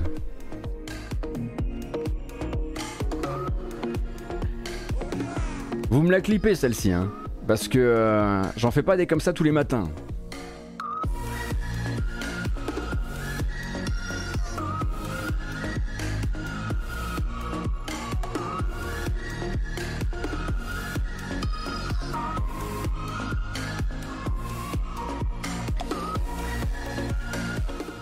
Évidemment, une pensée euh, douce hein, pour les personnes qui arrivent à ce moment-là sur le live et qui doivent se dire Mais qu'est-ce qui se passe encore chez Gotos? Oh là là, il nous saoule, il nous saoule Merci beaucoup Yakiral, merci beaucoup Lucas de Patator. Euh, attendez, attendez, attendez qu'est-ce qui se passe? Euh, Timo Motaro, merci beaucoup. Lucas de Patator, merci beaucoup pour les 5. Merci également Grégoire. Merci Arakoyoju. Merci Keizo. Bah dites donc, vous vous déconnez pas avec le September. Merci infiniment, vraiment ça m'aide énormément là. Euh, euh, tous, ces, euh, tous les gifts, etc. C'est vraiment c'est, l'instant viralité de l'année sur Twitch. J'en apprends maintenant les, les rouages doucement. Donc merci beaucoup pour, pour tout ce soutien et je suis content que ça vous plaise. Alors oui, je m'y engage, il y aura des problèmes de bitrate sur la matinale 2.0, c'est obligatoire. Obligatoire. Sur ces bonnes paroles, nous, on va pouvoir continuer. On est plus ou moins dans les temps, à peu de choses près, euh, avant de rejoindre euh, ce cher Oscar Lemaire pour discuter des 20 ans de GameCube. C'est juste GameCube. En revanche, on fait plus la fête. La bamboche, c'est terminé. Allez hop, terminé tout ça. Merci It's merci beaucoup de French Doarf. Attendez, je vais remettre un petit peu d'éclairage dans cette pièce parce que c'est un peu bizarre.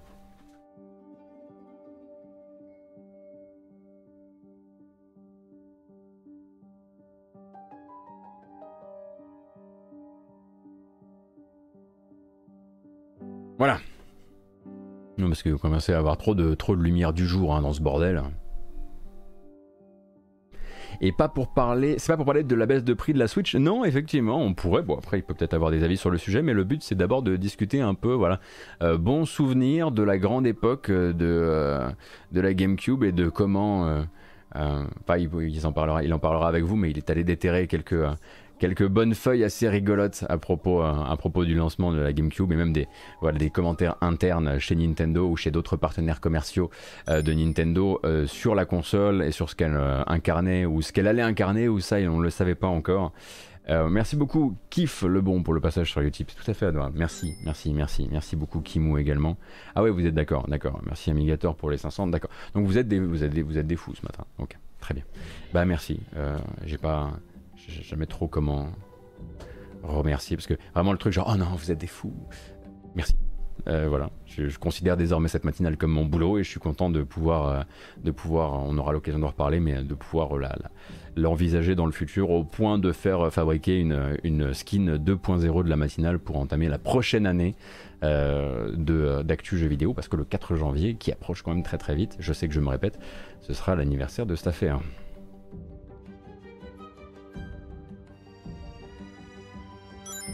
Alors faites attention parce que si, si, il y a quand même de grandes chances que votre dos, même si vous avez une erreur sur Utip, soit euh, actif.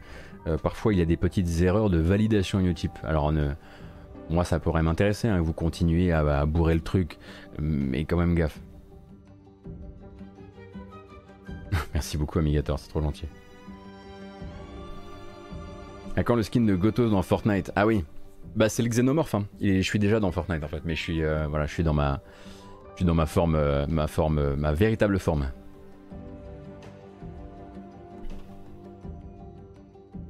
Alors, on va regarder les petites bandes annonces quand même. Bon, écoutez, là, euh, on va pas y aller par quatre chemins. c'est l'annonce de l'arrivée trois ans plus tard. Oui, oui, oui, c'est vrai. Trois ans plus tard, après les versions PS4 et les versions, la version Epic Game Store, arrivera bientôt sur Xbox One et sur Steam.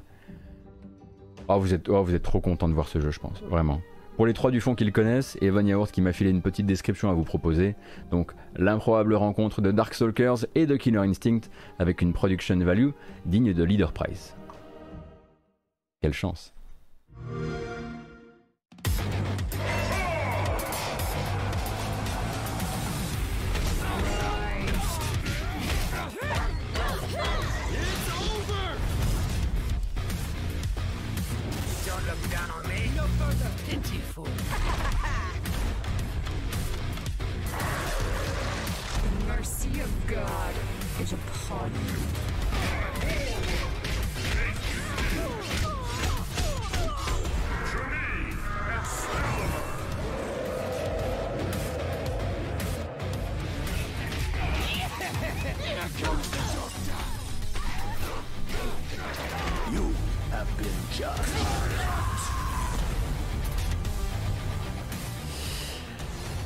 Il s'agit d'Omen of Sorrow, et peut-être que vous ne connaissez pas Omen of Sorrow, mais moi c'est quelque chose que je voyais effectivement de temps en temps dans les news de Gamecult en me disant qu'est-ce que c'est que c'est un fer Et Omen of Sorrow, bah, c'est un jeu de baston qui fait partie du, de la C, de la C-list, voire de la D-list, voire de la Z-list une sorte de nanar de baston qui est sorti, hein, je le rappelle, il y a 3 ans sur PS4 et sur, euh, et sur Epic Game Store et qui va quand même prendre le temps de sortir, certes un peu tard, euh, sur Xbox One et sur Steam. Alors il n'y a pas encore de date exacte pour cette sortie, mais ça c'est ce trailer qui permet de, voilà, venir annoncer euh, que c'est ça, ça, risque effectivement d'arriver à un moment ou à un autre.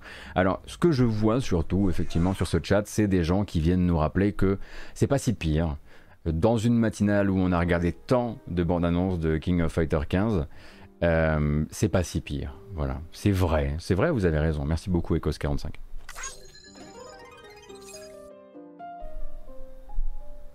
Mais c'est quand même un jeu de baston où on peut jouer Quasimodo. Vous en avez d'autres, vous, des jeux de baston où on peut jouer Quasimodo? Je crois pas, non. Bon, voilà.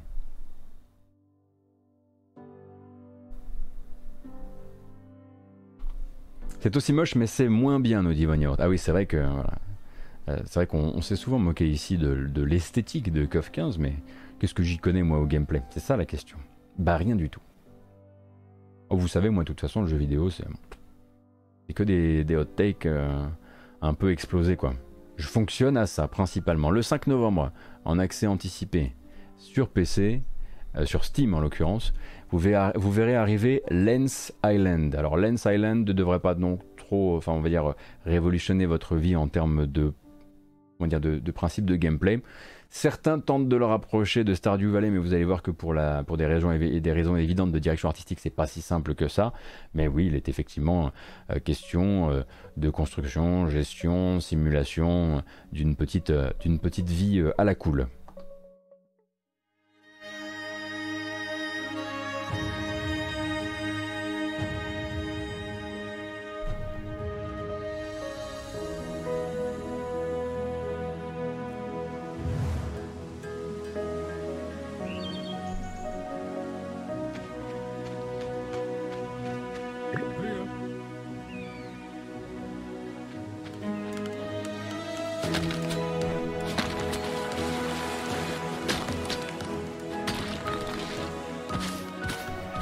Je sais que vous aimez bien ça. Les petites cabanes, couper du bois, aller discuter avec des PNJ, vous faire dévorer par des loups, des araignées. Tout ça quoi.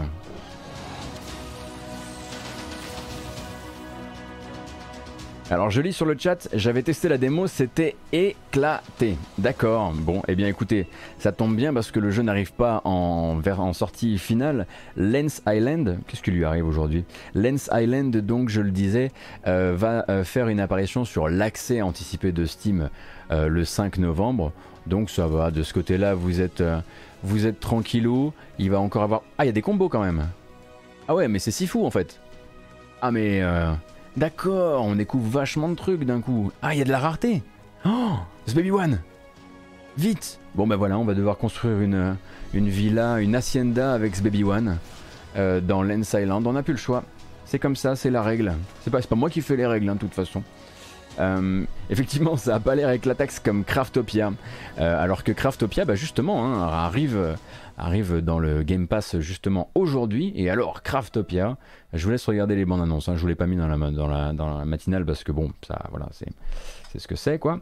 Euh, mais Craftopia, c'est beaucoup plus bordélique. C'est du craft, pas du loot. Alors j'ai l'impression qu'il y a les deux, euh.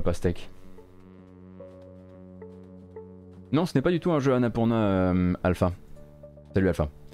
Euh, tiens d'ailleurs, qu'est-ce que je regarde ici? C'est bon, voilà, nickel. Merci beaucoup Eva pour le passage sur le type, c'est tout à fait adorable. Et merci beaucoup, hein, vraiment, pour, enfin ce matin c'était euh, c'était la dinguerie. Je sais pas si c'est parce que vous avez découvert cette incroyable FAQ et que vous vous êtes dit mais il est trop fort, mais quelle idée, une FAQ, c'est vraiment crowdsourcer les questions de la communauté pour ensuite en faire une review plutôt que d'écrire sa propre review. Le mec est un génie. Je sais pas si je sais pas si c'est la meilleure présentation que j'ai pu faire de ce format, mais tant pis. Euh, on va parler de Forever Entertainment. Forever Entertainment, je vous en ai déjà parlé euh, dans euh, la matinale. Euh, vous savez, c'est cet éditeur polonais euh, qui est derrière le Panzer Dragoon Remake et qui avant ça, qui depuis en fait annonce énormément de partenariats avec énormément de gens. Par exemple, c'est eux qui vont proposer une série de remakes. Ils les ont signés pour 3 ou 4 remakes avec Square Enix. Euh, donc Forever Entertainment, euh, on laissait aussi sur un nouveau Magi- Magical Drop, on laissait, on laissait sur un nouveau Shadowgate, on laissait sur un remake de Panzer Dragoon 2, on laissait sur deux restaurations pour les deux premiers House of the Dead. Manifestement, euh, ça sous-traite à mort. Mais en plus de tout ça, euh, Forever Entertainment va aussi s'intéresser au remake de jeux d'arcade. Et quel jeu d'arcade En l'occurrence, un remake de Night Slasher. Alors, Night Slasher, moi, c'était ma découverte du jeu hier. Je ne le connaissais pas, donc c'est un beat'em de Data East hein, qui date de 93. Euh, jeu d'arcade, euh, donc dont il a fallu négocier les droits avec Gmod, hein, puisque Gmod possède, possède les droits du catalogue Data actuellement. Et donc on n'a ni date ni apparence finale pour le jeu, euh, mais l'original en fait est ressorti euh, il y a euh, quelques mois ou quelques années sur Steam à 5 balles, et ça a été l'occasion du coup de sortir une bande-annonce, une nouvelle bande-annonce un peu moderne avec le jeu original Night Slashers. Donc ça va être l'occasion de regarder ça ensemble. Night Slashers, faut comprendre que dans le dans l'explosion, donc 92-93, donc là on est en pleine explosion du beat'em up dans tous les sens. Son idée à lui, ça va être de se différencier en étant un endroit où on tabasse pas des punks et des, des blousons noirs, mais plutôt des monstres. C'est-à-dire que c'est une espèce de nuit d'Halloween où il va y avoir des zombies, des vampires, etc.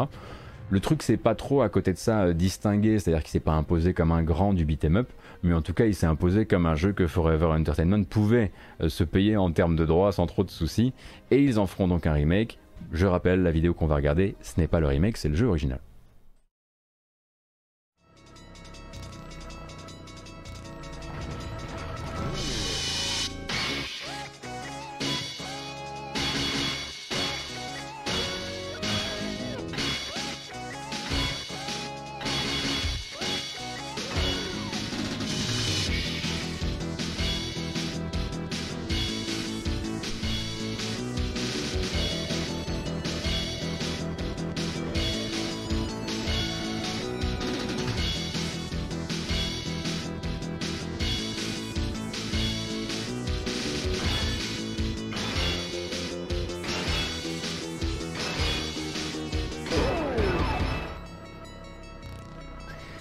Donc ça c'est la version rétro classics du jeu de base qui est actuellement disponible. C'est bizarre, le like aujourd'hui il fait sa propre vie, qui est actuellement disponible sur, euh, je le disais, sur euh, sur Steam. Alors Night Slashers, bon vous avez vu, hein, euh, ce qui est bien c'est que on pourra au moins se se- s'en faire un plein ventre au niveau musical. D'ailleurs je risque effectivement de récupérer ce de récupérer ce banger pour le rajouter à la bamboche. C'est un très très bon morceau de bamboche je pense. Donc je m'intéresserai même plutôt à la à la bande originale dans son ensemble. Euh, mais à côté ça, donc pour rappel, euh, ce que eux veulent faire avec ça, alors faut les entendre hein, chez Forever Entertainment, les mecs sont au four au moulin, font tous les remakes du monde en même temps, et après ils ont fait celui de Panzer Dragoon qui était ce qu'il était. Euh, les mecs disent ouais, euh, ce qui nous a vraiment motivé à faire ce, à se lancer dans ce remake, donc un remake, hein, pas un remaster, à se lancer dans ce remake, c'est le succès de Streets of Rage 4. Il va falloir commencer à courir les mecs, hein, parce que des équipes capables de nous faire un Streets of Rage 4, il y en a. Il n'y en a pas tous les jours, et on n'en trouve pas à tous les coins de rue. Euh, donc, euh, est-ce qu'ils vont faire une version, effectivement, comme on appelle ici, une version refacturée, euh, ou est-ce qu'ils vont tenter quelque chose d'un peu plus, osé, d'un peu plus profond en termes de, de revisite? Ça, on ne sait pas encore.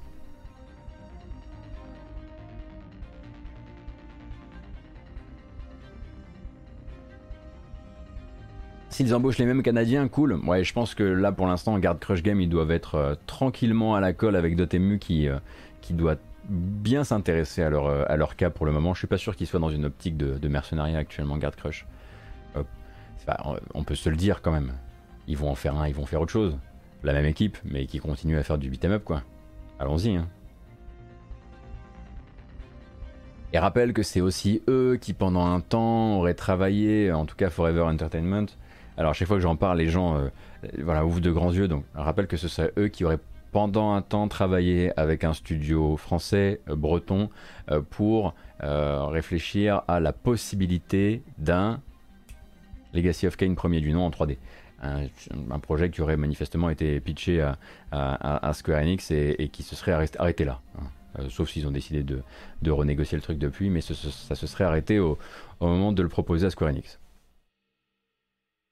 Donc euh, ça tape vraiment dans tous les sens quoi. Parce que pour rappel, Panzer Dragoon 2, Panzer Dragoon, Shadowgate, Magical Drop, euh, et encore une fois derrière House of the Dead et, du beat'em up arcade, pourquoi pas. Alors, j'ai pas vu Streets of Rage sur la liste Nvidia, bah du coup le jeu n'existe pas, hein. c'est la règle, c'est ainsi que ça roule. Il nous reste une dernière bande-annonce à regarder avant d'appeler ce cher Oscar Lemaire pour discuter un petit peu euh, son. Comment dire euh, Son phare de l'histoire du de la, du de la GameCube. Il s'agit de Asterigos. Asterigos, donc, un jeu prévu pour le printemps 2022 sur PC et PS4, action RPG, développé à Taïwan euh, par un studio qui s'appelle Acme Game Studio. Ça va vous rappeler quelque chose, peut-être si vous avez suivi les sorties récentes d'un voilà, groupe comme euh, Ubisoft. Donc, inspiration grecque ou romaine ou gréco-romaine.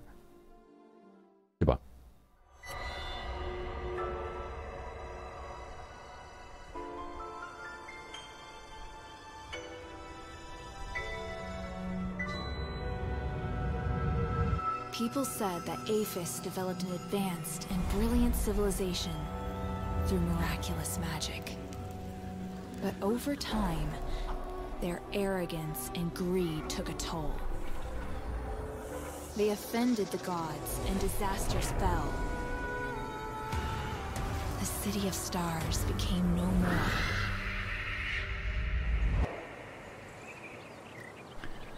Pas mal, n'est-ce pas ah, am not afraid.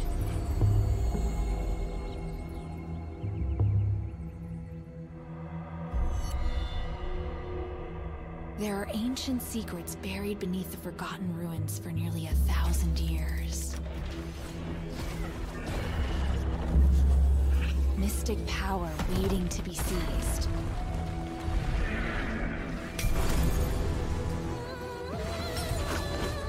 Yet danger and ruthless enemies lash out from where they hide.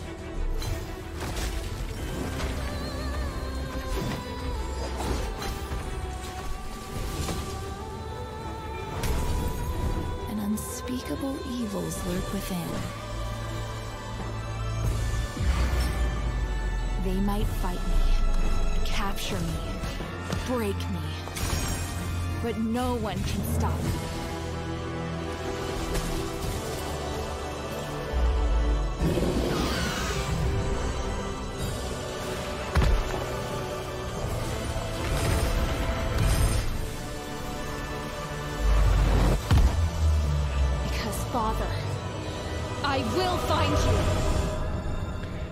Asterigos, donc, qui arrive d'abord sur PS4 euh, et qui est effectivement très très très très inspiré en tout cas d'un point de vue esthétique d'un autre jeu. Ça nous vient effectivement de Taïwan.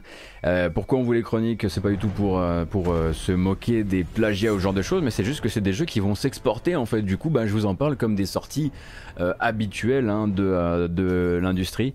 Donc attendu PC PS4 pour printemps 2022 et en automne 2022 pour la version PS5. Attention, ah ouais, donc j'ai vraiment un problème avec mon like. Je vous envoie, comme ça je vous distribue des likes gratuits. À chaque fois que je reviens sur la scène principale, j'ai un bog que je déboguerai plus tard. Euh, je ne sais pas si tu en as parlé, Goto. Que penses-tu du communiqué du SNJV à propos de Microids bah, J'ai déjà parlé hein, de, euh, de euh, Microids, puis du fou, etc. On en a parlé dans une précédente matinale. C'était peut-être mercredi de la semaine dernière, ou jeudi de la semaine, ou mardi, je, je sais plus bien. Mais j'ai déjà j'ai déjà euh, abordé le sujet là, c'est bon. Pas ce matin, non, c'est on garde. Ah oui, c'était STJV, pas SNJV. Oui, effectivement. Attention, hein, STJV, SNJV, c'est vraiment, vraiment pas les mêmes choses. Celui qui vous intéresse, c'est le STJV. SNJV, c'est. Voilà. C'est le, les Pégases et les chiffres. Euh, donc, Astérigos, oui, je vous ai lu sur le chat, j'ai cru comprendre que vous n'étiez pas particulièrement euh, emballé par cette euh, proposition. Mais bon, on verra un petit peu de quoi il retourne. Alors, qu'un trailer rame, qu'il vienne de Taïwan ou d'ailleurs, ça arrive assez souvent. et ça arrive. voilà. Ça arrive pour des jeux qui sont beaucoup plus proches de nous. Quoique non, c'est vrai que le dernier, le dernier trailer de Pokémon Legend Arceus, ne... ou Legend Arceus Pokémon, on dit? Je sais plus. Ils nous ont vraiment fait une Heroes of Might and Magic et Might and Magic Heroes. hein. Euh, mais le dernier ne rame plus. Bon, en revanche, il n'y a plus rien dedans. On va donc, euh, on a terminé pour aujourd'hui, pour les petites news. hein. Il n'y avait pas grand chose à se raconter. On a regardé donc, hein, évidemment, on a commencé par le lancement de Deathloop, hein, qui est un peu l'événement de la journée. Mais l'autre événement de la journée, euh, c'est l'arrivée, donc c'est non, c'est pas du tout l'arrivée, c'est les 20 ans euh, de la sortie de la GameCube. Et donc un, anniversaire, un anniversaire important, un anniversaire qui nous met forcément des, des coups dans la cabèche, euh, qui va être l'occasion pour nous de s'appeler avec Oscar Le Maire. Il va nous proposer, euh, il va nous proposer ses, euh, ses avis et ses études actuelles, parce qu'il est en train de travailler justement sur l'histoire de la GameCube ou du GameCube. Vous vous démerdez comme vous voulez. hein. Si vous me reprenez à chaque fois, très bien. Ça veut juste dire que sur cet habillage, eh ben, toute, la, colonne ici ne sert à rien. Est-ce que vous avez envie qu'elle ne sert à rien? Qu'elle qu'elle ne serve à rien. Bon. Ok. Bref, on va l'appeler dans. on va l'appeler dans quelques secondes et on va voir un petit peu avec lui euh, ce qu'on peut, euh, ce qu'on peut se raconter à propos de tout ça. Euh, lui, de toute façon, il est en train de, euh, il est en train de préparer donc euh, des dossiers là-dessus qui vont être publiés sur Ludostri. hein. Vous savez que peut-être que Oscar Le Maire, quand il n'est pas ici ou quand il n'est pas dans les colonnes de Gamecult ou ailleurs, euh, il travaille sur Ludo- Ludostri, qui est son propre site, qui est un site dans lequel justement on vous invite à mieux comprendre le jeu vidéo via des chiffres ou via justement des post-mortem, des histoires, des dessous de l'industrie et dessous de voilà de qu'est-ce qui se passait à un moment T dans l'industrie pendant qu'on lançait une console comme la GameCube. Et c'est ce qu'on va se raconter ce matin avec lui. On va l'appeler dès qu'il sera dispo. Là, il est juste sur un petit reboot de PC. Et derrière, on y va. Mais ça tombe bien parce qu'on est en train d'écouter du, du T. Lopez. Donc ça, c'est le compositeur de Sonic Mania, autorisé à travailler sur le DLC de Streets of Rage 4.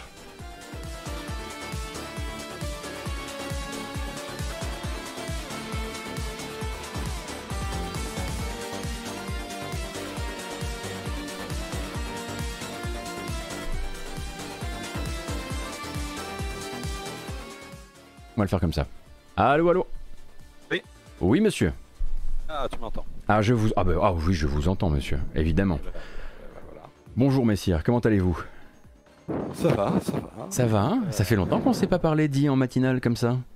Bah oui, effectivement, effectivement. Bah écoute, euh, tu vois, ça fait des mois que ça fait des mois que je bosse sur l'anniversaire de la GameCube et puis, et puis je suis à la bourre euh, le jour fatidique. Mais t'as quand même trouvé le temps de venir nous voir ce matin, c'est très gentil en tout cas. Tu bosses sur... T'es t'es sur un, un certain nombre d'articles ou t'es sur un gros gros dossier? Ouais, bah un peu, un peu des deux. Je suis sur un, un feuilleton. Je suis sur une série de- d'articles. euh, euh, et là, j'essaye de, de finir le, le premier numéro pour aujourd'hui, quoi. D'accord, d'accord, d'accord. c'est bien, t'es absolument, absolument. J'ai bien sûr que j'ai dormi, évidemment que j'ai dormi. Qu'est-ce qu'il y a Donc le, alors, réveil, le réveil a été difficile ce matin. Ah ouais, tu m'étonnes. Donc on est d'accord que euh, évidemment, hein, tu sais qu'on va devoir en passer par là pour voilà des raisons, des raisons euh, qui tiennent presque de ma santé, de la santé mentale, même du chat, etc. Tu vas dire en l'occurrence la GameCube et je vais dire la GameCube aussi. Voilà. Oui, et bah écoute, euh, figure-toi que euh, là, il y a pas longtemps, euh, Nintendo France vient de publier un tweet où ils ont dit la GameCube. Donc, Voilà. Voilà, le, le- le débat est clos. Le débat est clos. Et ben ma foi, c'était rapide cette affaire. ok, très bien. Donc la GameCube, du coup, et son anniversaire des 20 ans, qui est donc euh, lié à, sa- à- à laquelle de ses sorties, à la- auquel de ses lancements. C'est un lancement global ou pas? Non, non, c'est Ouais. la sortie japonaise. D'accord. Euh, enfin, moi, moi j'ai tendance à considérer que la, la- la première sortie, euh, c'est Bien sûr. faut baser l'anniversaire. Et, et elle est sortie euh, précisément euh, il y a 20 ans, jour pour jour, euh, au Japon. D'accord. Alors, est-ce que tu, euh, est-ce que par, par où veux-tu qu'on commence par rapport à, par rapport à, à la, alors déjà, attends déjà parce que je me suis quand même sorti un peu les wads. Euh, J'en avais une qui traînait dans mes petits, dans mes petits. Ah là là là là là. Alors voilà, pour les moins de 20 ans, c'était ça, hein, pour rappel. Donc euh, Euh, ça ressemble globalement à un cube. Il s'était pas moqué. Alors, pardon, à une cube. Il s'était pas moqué de, de nous. Euh, et donc la voici, là, une, une Ouais, vieille que j'ai rachetée à Fastkill d'ailleurs. Mm. Écoute, euh, ils, ils se sont pas moqués de nous, euh, si un peu en fait, parce que techniquement c'est pas un cube. Techniquement, c'est vrai que ce n'est pas un cube, c'est vrai. Alors, cependant, cependant, tu peux aussi l'utiliser pour mesurer une Xbox Series, figure-toi, une Xbox Series X. Si tu en mets deux l'une sur l'autre, ah non, il t'en faut deux et demi pour faire une Xbox Series X. Voilà, c'est les trivia qui vous serviront à rien. Tellement de poussière là-dessus, mais. Ouais, c'était- un- non mais c'est vrai que c'était euh, une console qui était très euh, très petite, euh, même pour l'époque, euh, Mm. très compacte. Et puis avec un design un peu un peu particulier qui avait pas qui, qui avait pas forcément beaucoup plu à l'époque. Bah, j'im- J'imagine que maintenant on trouverait ça futé, mais on était quand même à une époque où il était assez difficile, on va dire, de, où il était assez difficile de voir du, enfin, il fallait quand même aller chercher une, dose de sexy. On était encore dans euh, l'aspect un peu coolifiant du, du, design de la console. Enfin, je dis encore, hein, quand tu vois la gueule de la PS5, tu vois qu'il y en a qui ne sont pas arrêtés. Euh, mais oui, j'imagine que que même même euh, en interne chez dans l'industrie, les gens ne devaient pas être pas être conquis par ce qu'ils voyaient, oui. Oui, bah en fait, euh, bah après, enfin, le- en, fait, le, le- le- le problème de son design, c'était surtout, euh, c'était surtout le, côté jouet qui, euh, qui plaisait pas. Ouais. Euh, et, et ce qui a été un, un gros problème de Nintendo sur cette génération, c'est, c'est, l'image d'une, d'une entreprise pour enfants, quoi. Bien sûr. Et, Ah oui, là, t'avais et vraiment l'aspect jouet. hein. Voilà, ce, design puis la couleur aussi, la- la- même même s'ils ont euh, ils ont sorti une version noire très rapidement euh, qui était disponible dès le lancement américain et, et européen, Mhm.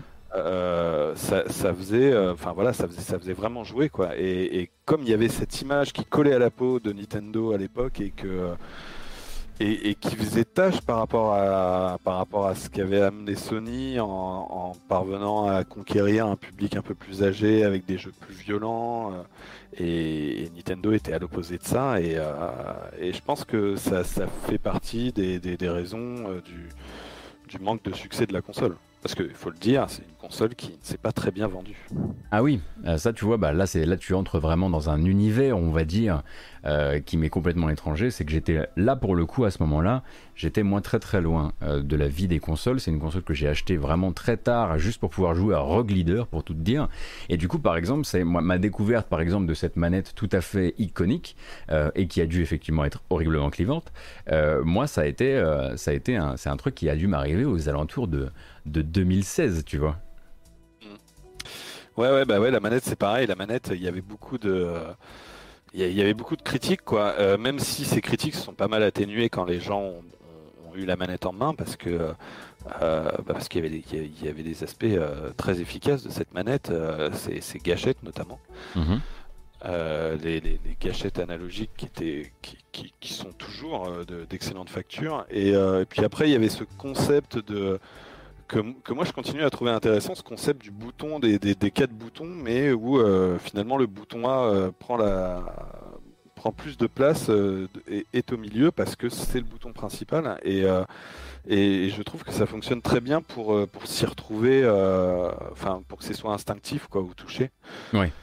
Euh, même si forcément ça, ça fonctionne moins sur certains genres qui, euh, qui ont plus besoin de- d'avoir des boutons, euh, enfin qui pour lesquels euh, une hiérarchie des boutons, parce que finalement c'est ça quoi, ça, ça- ça introduit une hiérarchie des boutons. Et, et bon, il y a, il y a certains genres où ça marche moins bien, quoi, les jeux de combat par exemple.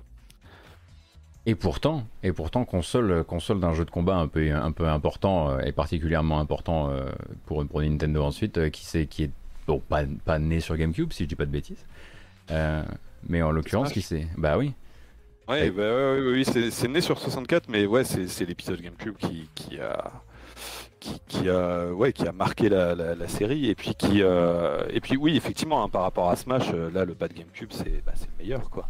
oui, bah Euh, c'est, presque un jeu, c'est, à se demander si d'ailleurs, tu vois, le, enfin après tu peux retrouver des, des filiations ou des, ou des cousinages entre le pad 64 et le pad, le pad GameCube, mais, mais, mais tu as, as cette impression, alors j'ai très peu joué à Smash dans ma vie, mais tu as quand même cette impression rapide d'un jeu qui est construit autour de la manette presque, que, enfin même si comme on le rappelle c'est pas né sur, c'est pas né sur cette console, mais que c'est construit autour de ce type de manette, quoi. Oui, bah après, je pense que ça aussi, ça correspond très bien. euh, c'est- aussi une manette qui, qui, naturellement euh, correspondait très bien au gameplay de Smash, quoi, avec, Ouais. euh, avec l'importance du bouton A dans, dans Smash par rapport aux autres. puis après, du, enfin, euh, Smash, c'est essentiellement le bouton A, le bouton B pour attaquer, quoi. Donc, donc là, ça, ça, ouais, la, la- la manette fonctionne super bien pour ce jeu. Et puis, euh, et puis bah, le jeu, enfin, c'est- pas compliqué. Hein, euh, Melee, c'est le, c'est le jeu le plus vendu de la, de la GameCube. Quoi. Ça, Mhm. a été, euh, ça a été d'assez loin son plus gros succès et euh, on Excuse-moi, ne voyait pas venir à l'époque. Ah, excuse-moi, est-ce que tu peux répéter? J'ai fait une bêtise, voilà. Je te le dis, j'ai fait une bêtise. c'est pas grave. Oui, non, je disais, je disais que donc Smash Bros Melee est, le- est le jeu le plus vendu de la console et c'est un truc qui avait pas, euh, qui, qui avait été pas vraiment senti à l'époque. C'est-à-dire que euh, au moment de l'annonce du jeu, ça pas. euh, la, presse était pas le, le considérait pas vraiment comme un comme un jeu majeur. Mhm. Euh, et, euh, et- et d'ailleurs, il y a- il y, a même certains magazines qui ont été très critiques envers le jeu. Et finalement, sur le long terme, bah, ça s'est ouais, ça s'est imposé comme le, la, la- la meilleure vente de la console, quoi, le, le jeu le plus populaire sur GameCube. D'ailleurs, c'est peut-être qu'on peut embrayer là-dessus. Les jeux les plus, alors on connaît après sur le, effectivement quand moi, je découvre euh, GameCube sur le très très tard. Alors quand je dis 2016, c'est la première fois que j'y ai vraiment joué euh, sérieusement, mais avant ça, j'avais déjà joué un petit peu quand même. Euh, mais euh, on vient te, on te, conseiller une liste de jeux comme étant les jeux iconiques de la console. Est-ce que c'est forcément les plus vendus? Quand on, vient te, conseiller, quand on vient de conseiller RE4, quand on vient de conseiller tout ça. Alors RE4 déjà, non, clairement.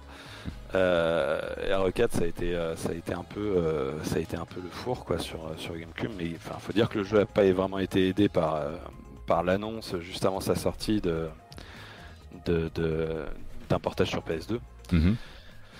Euh, mais euh, écoute, euh, bah, de toute façon, après, c'est c'est- la liste, la- les, les- jeux les plus vendus de la console, c'est- quand même très classique. hein. C'est- C'est-à-dire que t'as Smash devant, t'as as Mario Kart derrière, puis après, bah, t'as Mario Sunshine et Zelda Wind Waker, forcément, quoi. Bien sûr.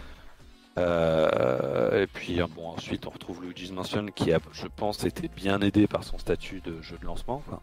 Et puis de jeux pour Et- bébés aussi, il faut bien le dire.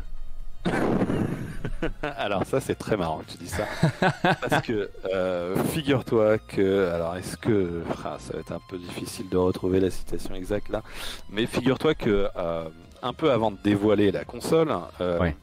Miyamoto au, au cours d'une interview expliquait que qu'il voulait essayer de rendre Mario plus mature Ouais.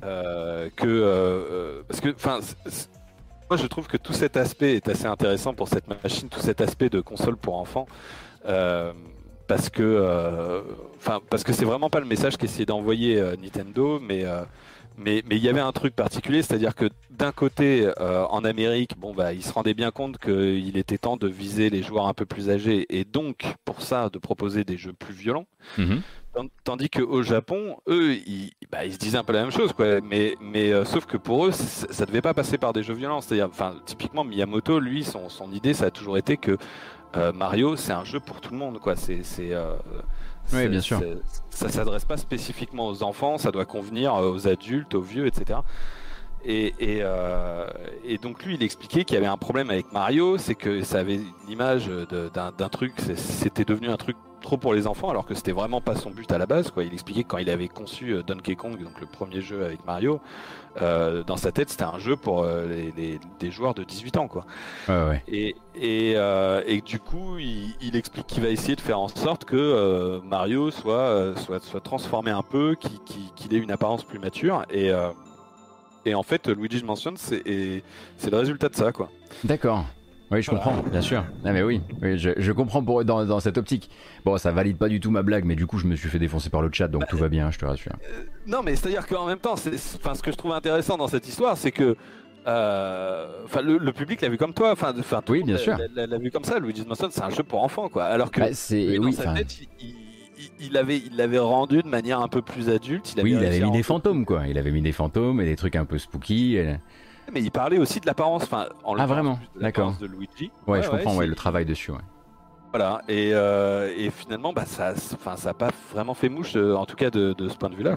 Bah, c'est parce que c'est vraiment un jeu qui a pour le coup une, qui t'encourage vraiment à garder une âme d'enfant. Il est extrêmement joueur, c'est le côté euh, on joue à se faire peur mais personne n'a peur. Et je comprends que du coup qu'il y ait eu une espèce de, de, de mauvaise, de mauvaise comment dire, traduction entre l'intention et, le, et le, le, public final. quoi. C'est marrant sur le chat, hein, il y a beaucoup, beaucoup, de, beaucoup de jeux qui ressortent et beaucoup de, de références qui ressortent. Et c'est effectivement que des jeux où effectivement tu, tu imagines dès à, pré- dès à présent que ce ne sont pas des grosses ventes. J'imagine que par exemple Baton Kaitos n'a absolument pas été un, un, un system seller ou, ou- ou quoi que ce soit de ce genre.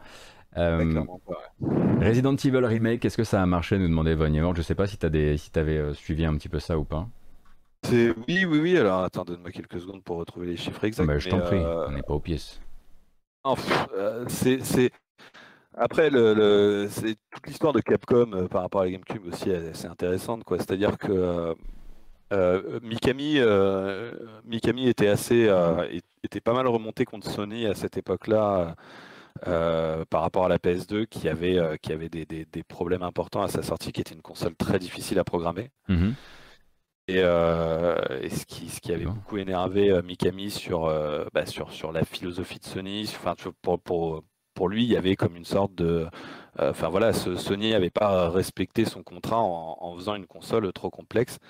Et, euh, et, et à l'inverse, il a été euh, carrément conquis par le discours de Nintendo de faire, euh, à l'opposé de Sony, de faire une console qui est euh, très accessible pour les développeurs, qui est, qui est très facile à programmer, Oui. et, et aussi de, bah, de, de- de ne pas proposer de lecteur DVD, de se concentrer vraiment sur le jeu vidéo.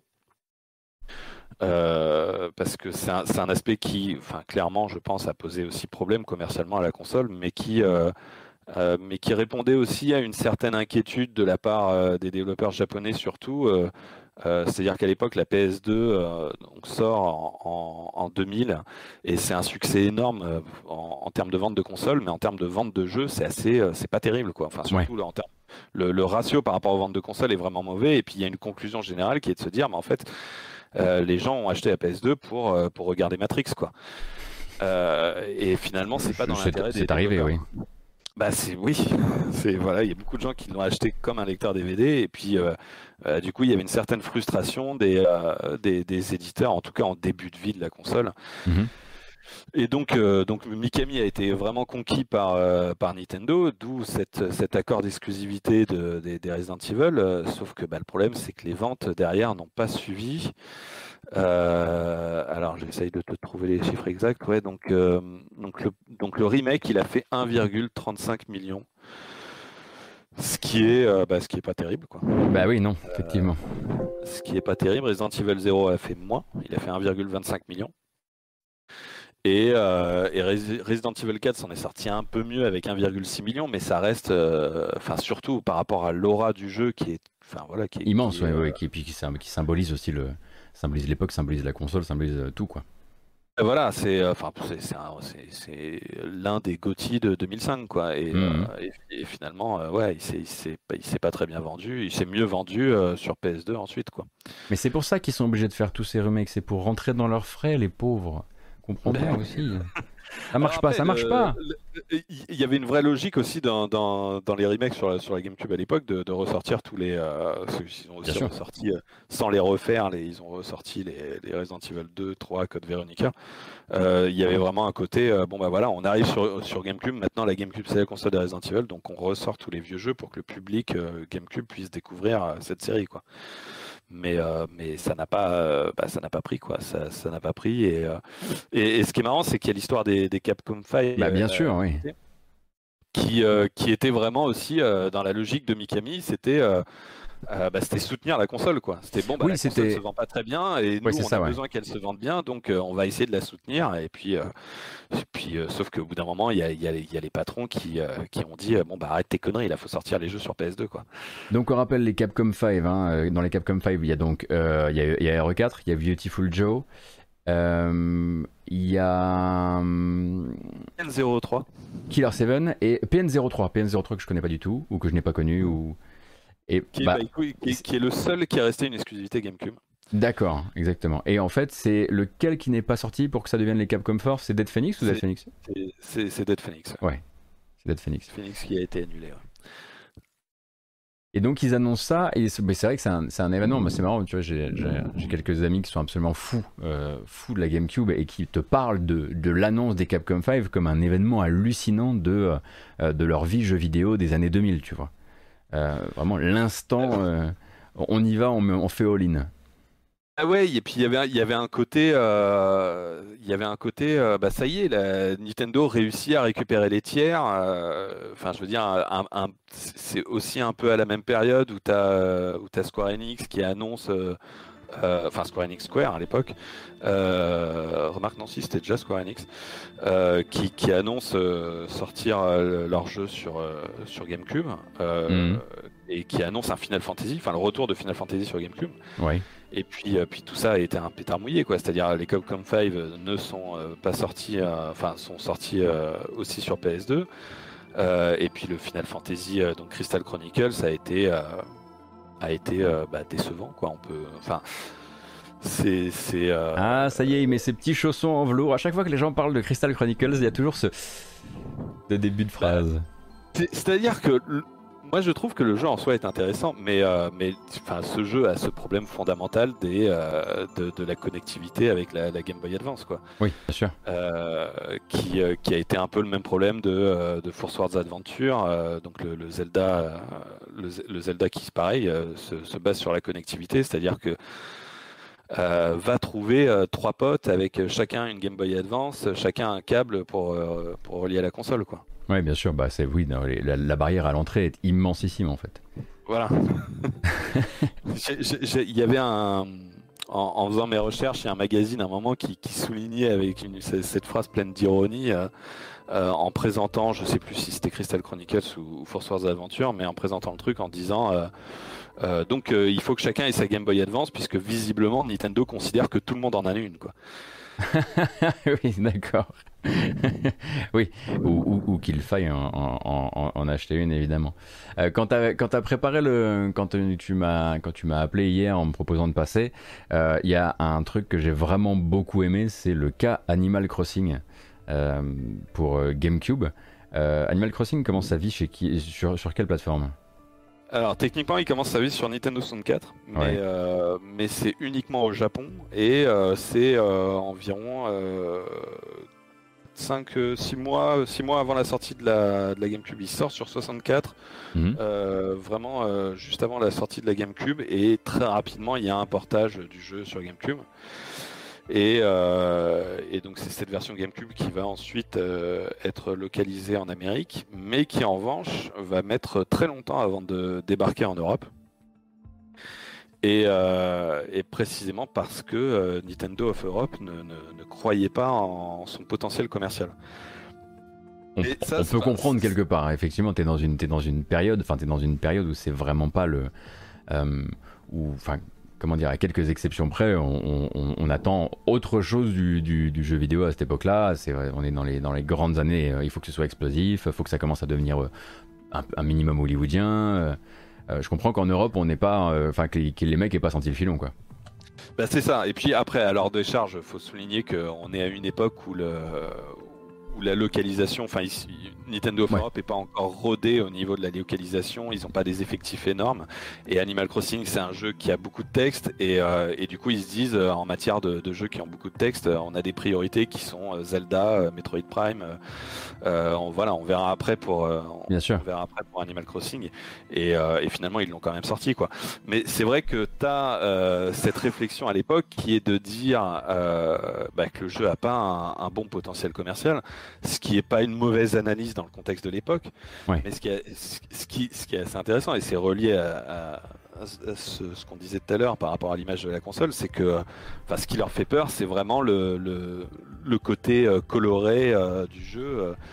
euh, où ils se disent mais ça c'est enfin, c'est pas ce que le public veut quoi ce, ce côté enfantin ça va ça va ça ça va empêcher le jeu de bien se vendre et ça fera que euh, ça, ça- ça fera qu'il ne touchera pas vraiment le grand public quoi. Hmm, hmm. évidemment, euh, enfin voilà, euh, 20 ans plus tard, euh, c'est. euh, Ouais, mais Crossing, 20 ans plus tard, euh, une Switch plus tard et, et un confinement dans le nez, évidemment qu'on a tous joué à ton jeu là.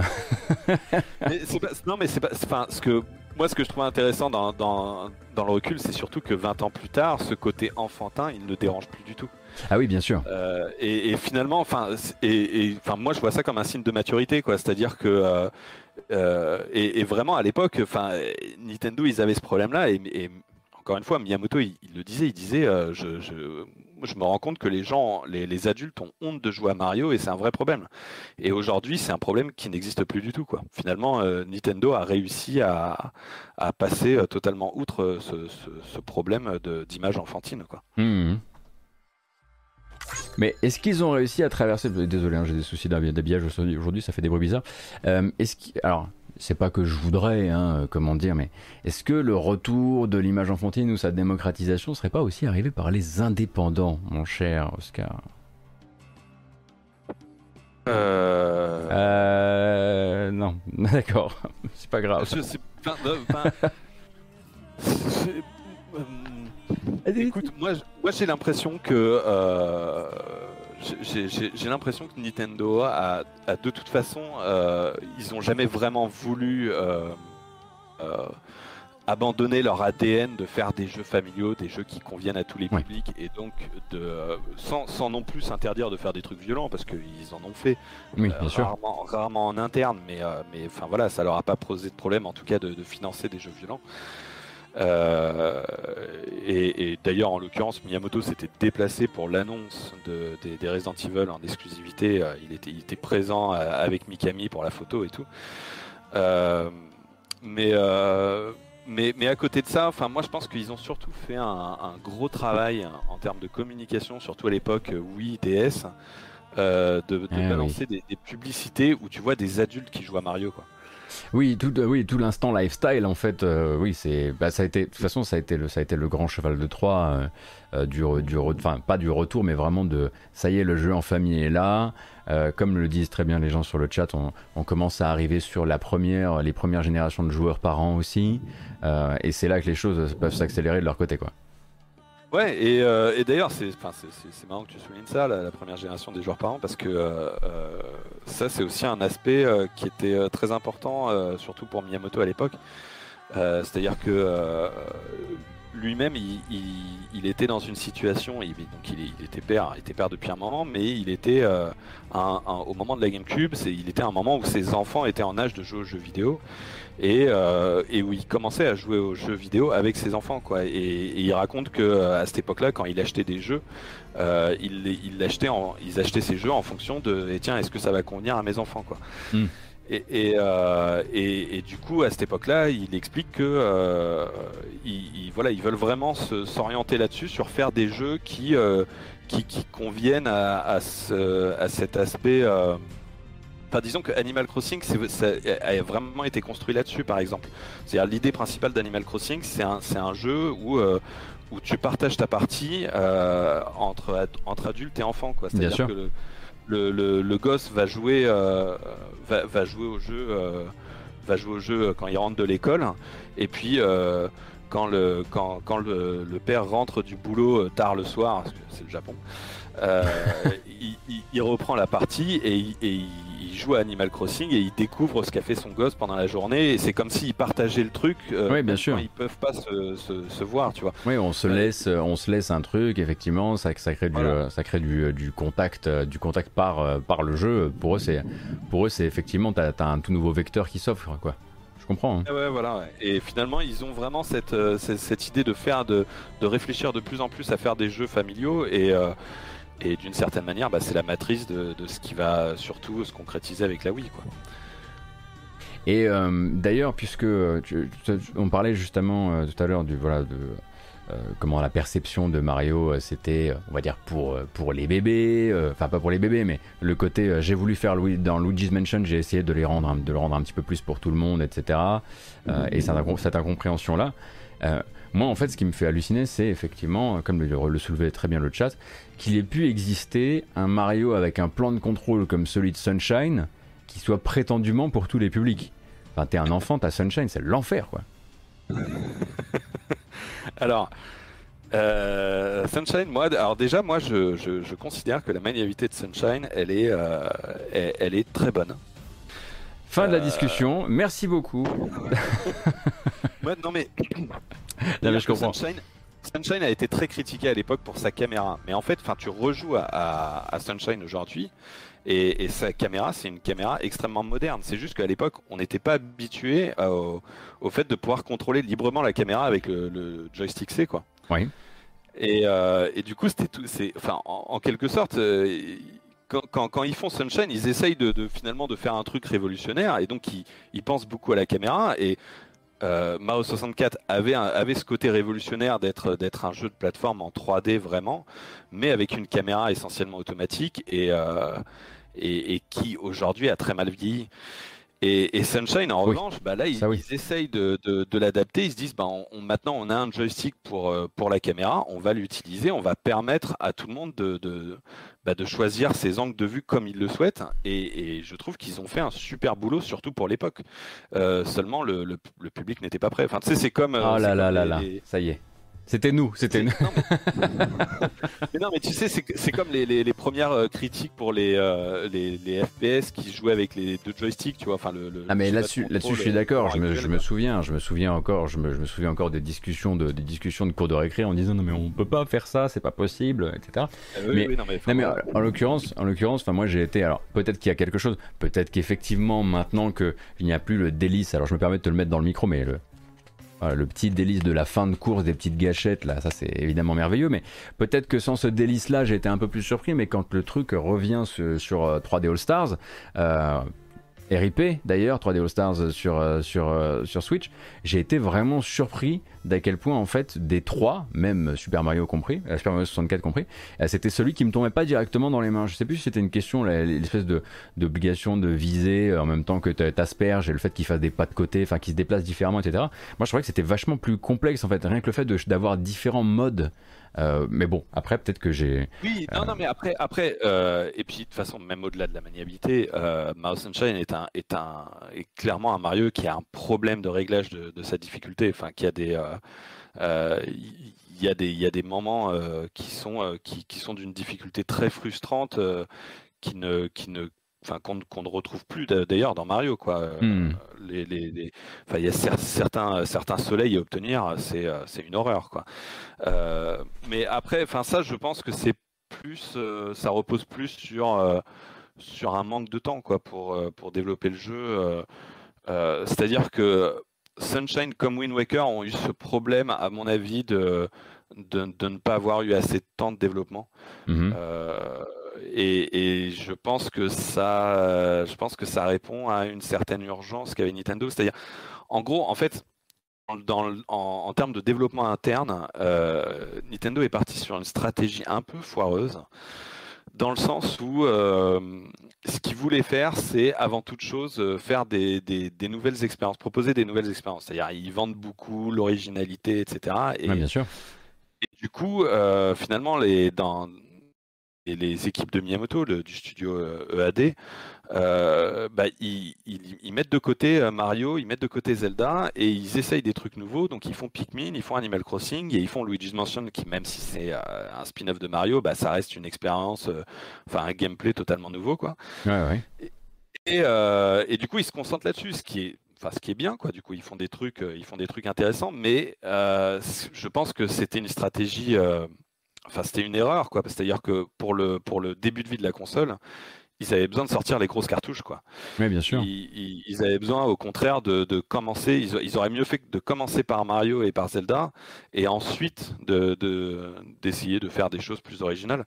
Mais ils ont essayé de faire l'inverse, et je pense que ça leur a beaucoup coûté, et surtout, ça a fait que bah, derrière, quand ils ont vu que ce- ces jeux de lancement euh, n'avaient pas l'effet escompté. euh, il y avait une pression d'autant plus grande sur Mario et Zelda ensuite. Ouais, oui, bien euh, sûr. Je comprends. avaient besoin d'arriver rapidement, quoi. D'ailleurs, euh, je sais pas si, oui, je sais que c'est un truc qui, est- c'est un sujet qui t'intéresse beaucoup, mais euh, est-ce qu'à cette époque-là, tu, tu sais euh, quelles sont les longueurs de, quels sont les cycles de développement, les longueurs des cycles de développement à époque, euh, époque GameCube chez Nintendo? Euh, écoute, Miyamoto disait qu'il fallait un an pour développer le jeu, mais sans compter la pré-prod. Ouais, Euh, Donc, euh, enfin, après, tu peux voir euh, le cas le, le cas le plus facile à mesurer, c'est celui de bah, c'est celui de Wind Waker. Euh, C'est-à-dire que le développement de Wind Waker a, a commencé en gros quand le développement de Majora's Mask s'est terminé, donc en Mhm. comptant la pré-prod. Euh, c'est-à-dire que du coup le développement de Majora's Mask s'est terminé au début de l'année 2000 euh, et Wind Waker est sorti fin 2002. Ah oui, d'accord. En- environ deux ans et demi, mais en- encore une fois, en comptant la pré-prod, euh, enfin toute la, phase de réflexion, notamment sur les graphismes, euh, qui euh, forcément a été, très importante. Mais, mais ouais, voilà, ouais, du coup, une, durée assez longue, mais le, développement pur a, dû, ça, a dû, durer à peu près un an, je pense. Oui, c'est vraiment des Euh. développements hyper, courts. Quoi. Enfin, en comptant, effectivement, pas- en fait, là, tu, tu te revisites complètement d'un point de vue artistique, ça, ça c'est sûr. Le truc, je sais pas du tout, j'avais pas du tout observé, moi, le, le- la réception du jeu euh, et surtout de sa nouvelle, de sa nouvelle euh, enveloppe de, de DA. C'est un jeu que j'ai beaucoup aimé au demeurant, c'est un jeu que j'ai adoré finir. Euh, je le mettrai pas dans mon top top, mais il y est, il est pas loin, quoi. Je sais pas quelle était la réception et notamment la réception selon les territoires, parce que Écoute, ça a été, euh, bah, la réception, été assez catastrophique. Ah. Euh, enfin, du, du- la réception initiale du style graphique, parce que le, le jeu à sa sortie a été, euh, a été très bien noté, enfin comme tous les Zelda, quoi, quasiment. Ouais. Euh, oui, on sait, hein, on connaît le passe droit maintenant, ça va, on a capté. hein. oh, oh, oh. Oui, mais alors le passe droit, pour le coup, euh, au moment de, au moment de l'annonce de son, de, enfin de, de sa, de sa première vidéo, de son, de, de, de sa première vidéo en cel shading, euh, ça a été, euh, ça a été, euh, écoute, je vais te, je vais te lire une citation de IG IGN. euh, de, de, de réaction, euh, de réaction euh, au moment de juste, juste après avoir vu les images, quoi. Euh, consternation, confusion, choc, colère, détresse. Ces mots sont probablement ceux qui reflètent le mieux la majorité des réactions de la part des fans de Nintendo dans la nuit dernière lorsque les premières images du nouveau Zelda sont arrivées sur Internet. Après des discussions pour savoir si Nintendo essaye de se défaire de son image enfantine, arrive l'un des plus grands chocs pour la communauté des fans de Nintendo depuis que Square a annoncé Final Fantasy sur PlayStation. Alors que beaucoup, beaucoup ont exprimé leur opinion de manière plutôt énervée sur les forums, accusant Nintendo de manquer de bonnes choses, D'autres ont espéré que le dernier Zelda de Nintendo n'était rien de plus qu'une mauvaise blague ou un mini-jeu au cœur d'un Zelda plus traditionnel. Après avoir vu la, dé- la démo du Space World 2000, très mature et réaliste, de Link combattant Ganondorf, les fans ne pouvaient tout simplement pas croire que cette nouvelle vidéo représentait le prochain épisode majeur de la série tant aimée. Il fallait que ce soit une blague, ce n'en est pas une. Voilà, IGN quoi. T'as même Boulapoire, il a eu plus de mesures le jour où il a découvert la durabilité dans Breath of the Wild, dis donc. Euh, Ah ouais, mais- Ah oui, d'accord. C'était violent, c'était c'était- c'était vraiment violent à l'époque. Il y avait des pétitions et tout. euh, euh, t'as- t'as- Enfin voilà, t'avais Les gamers. Ouais, non mais enfin vraiment, t'avais avais des. Enfin moi j'ai. Enfin, euh, ça, ça, je, ça, je me suis documenté plus pour, euh, plus pour mon futur bouquin euh, sur Zelda, mais, euh, Mhm. Mais, mais enfin, j'ai retrouvé notamment des, des- des commentaires sur les forums Gamecult. C'était quelque chose. Non, il faut pas aller là-bas, faut pas aller là-bas, malheureux. Mais écoute, ça, ça, ça donne une bonne idée. Faut mettre sa combi. mais oui. mais non, non, mais c'est ouais, non, c'était quelque chose. Non, vraiment, ça, ça, c'était un peu le scandale de l'époque et c'était, euh, c'était flagrant à voir pour les pour les interviews aussi. C'est-à-dire, là, je t'ai cité IGN, mais la presse dans l'ensemble a été quand même assez mesurée et et quand même euh, se faisait plus plutôt l'avocat de Nintendo. Mhm. Mais, euh, mais derrière, dans les interviews, c'était un peu le contraire. Dans les interviews, il y avait toujours euh, ce reproche qui était balancé, enfin, de manière, enfin, c'était genre, oui, bon, voilà, les gens en veulent pas de ce jeu-là, ils veulent un, un Zelda mature. Pourquoi vous faites pas plutôt un Zelda mature, quoi? Ah oui, Et- on sait et- pas comment ça fonctionne un, un développement de jeux vidéo, mais, euh, on aime, mais on- il se trouve qu'on nous a laissé rentrer dans la même pièce que vous, donc on va vous poser une question absolument idiote. Non, mais c'est ça, il, s'en est farci plein des, des questions comme ça. Ouais, sûr. sans arrêt des- la, la- la comparaison avec GTA, quoi. Il y avait un côté, euh, regardez, GTA cartonne, euh, est-ce que vous n'êtes pas à la rue, quoi, avec vos jeux, vos, vos jeux mignons, quoi. Et, et c'était vraiment, enfin, c'est vraiment un truc que, qui, qui, qui a été, je pense, assez difficile euh, à, à affronter. Mhm. Et il y a ce contexte amusant aussi du, du, du fait que bah forcément c'est Miyamoto à chaque fois qui est interviewé et qui à chaque fois répond à cette question et puis qui à chaque fois doit se justifier euh, sans arrêt sur, sur le style graphique et puis qui du coup est présenté sans arrêt comme euh, sa décision quoi. Euh, et, lui l'assume comme ça. sauf qu'en réalité, ça vient pas du tout de lui, ce, changement de style graphique. Et, et, ce qui est même assez paradoxal dans l'histoire, c'est que, en fait, quand, l'équipe de développement, donc menée par, euh, par Aonuma, euh, part sur ce style graphique-là, en interne, ils gardent ça secret pendant un instant euh, parce que parce qu'ils savent que s'ils montent ça à Miyamoto tout de suite, Miyamoto il, va leur dire non non mais c'est pas possible. Ils ont besoin ils ont besoin d'arriver avec des cartouches en fait. Voilà, et ils ont besoin de travailler leur démo et pendant plusieurs jours, tu as Aonuma, enfin il y a une interview où Aonuma raconte ça, pendant plusieurs jours, il rasait les murs dans les locaux pour, pour éviter de, de, de, de tomber euh, face à face avec Miyamoto qui, qui lui demande alors euh, c'en est où euh, Zelda va me montrer va montrer une démo quoi. Et, et il essayait de l'esquiver pour, pour pouvoir mettre le plus de chances de leur côté de faire valider cette version là ouais le mec est en plein putsch quoi il est en pleine préparation de putsch ouais. Ouais, bah, c'est surtout que, enfin, il, se rendait compte quand même qu'il faisait un truc vachement couillu et, et, je pense que Miyamoto euh, a, pas mal hésité au moment de valider le truc, et puis que finalement il s'est dit bon bah allez, euh, enfin j'arrête pas de dire qu'il faut que les développeurs puissent euh, laisser libre cours à leur créativité. Enfin, soyons cohérents quoi. Il, fallait forcément qu'ils le valident quoi. Mmh, mmh, je vois bien. Ben, moi, je le remercie d'avoir validé parce que j'ai passé un excellent moment.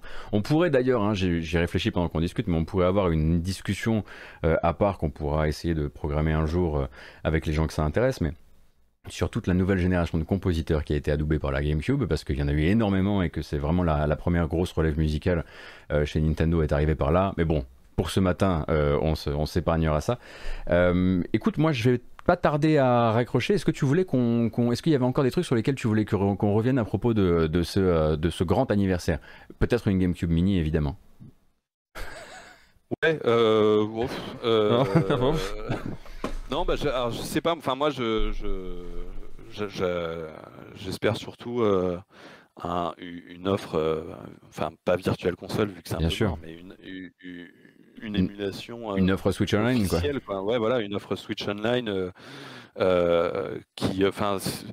C'est, je trouve que c'est, c'est, dommage parce que c'est un catalogue qui finalement n'a encore jamais été exploité en termes de, d'émulation par Nintendo et qui, euh, qui du coup, à part quelques, quelques remasters HD, euh, passe à la trappe alors que euh, alors que bah il y a, y a, pas mal de trucs intéressants quand même sur cette console. Bah oui.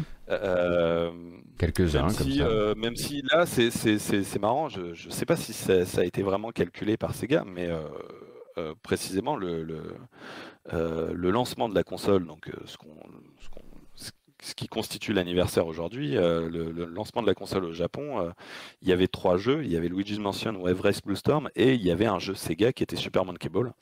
Eh oui. Euh, et, et, et, là, il y a au moins ça, c'est qu'on a le retour de Super Monkey Ball avec leur, leur compilation qui sortent ce mois-ci. Je ne sais plus exactement quel jour, mais. et suffisamment, et suffisamment propulsé d'un point de vue communication pour arriver à se payer quand même un petit passage chez Jeff Kelly, de prendre toute la scène pour Super Monkey Ball, hyper inattendu quoi. Oui, avec tous leurs euh, leur perso bonus, euh, ouais, bien ridicule mais, euh, mais ouais, un, jeu qui par ailleurs a été un gros succès aux États-Unis. Mhm.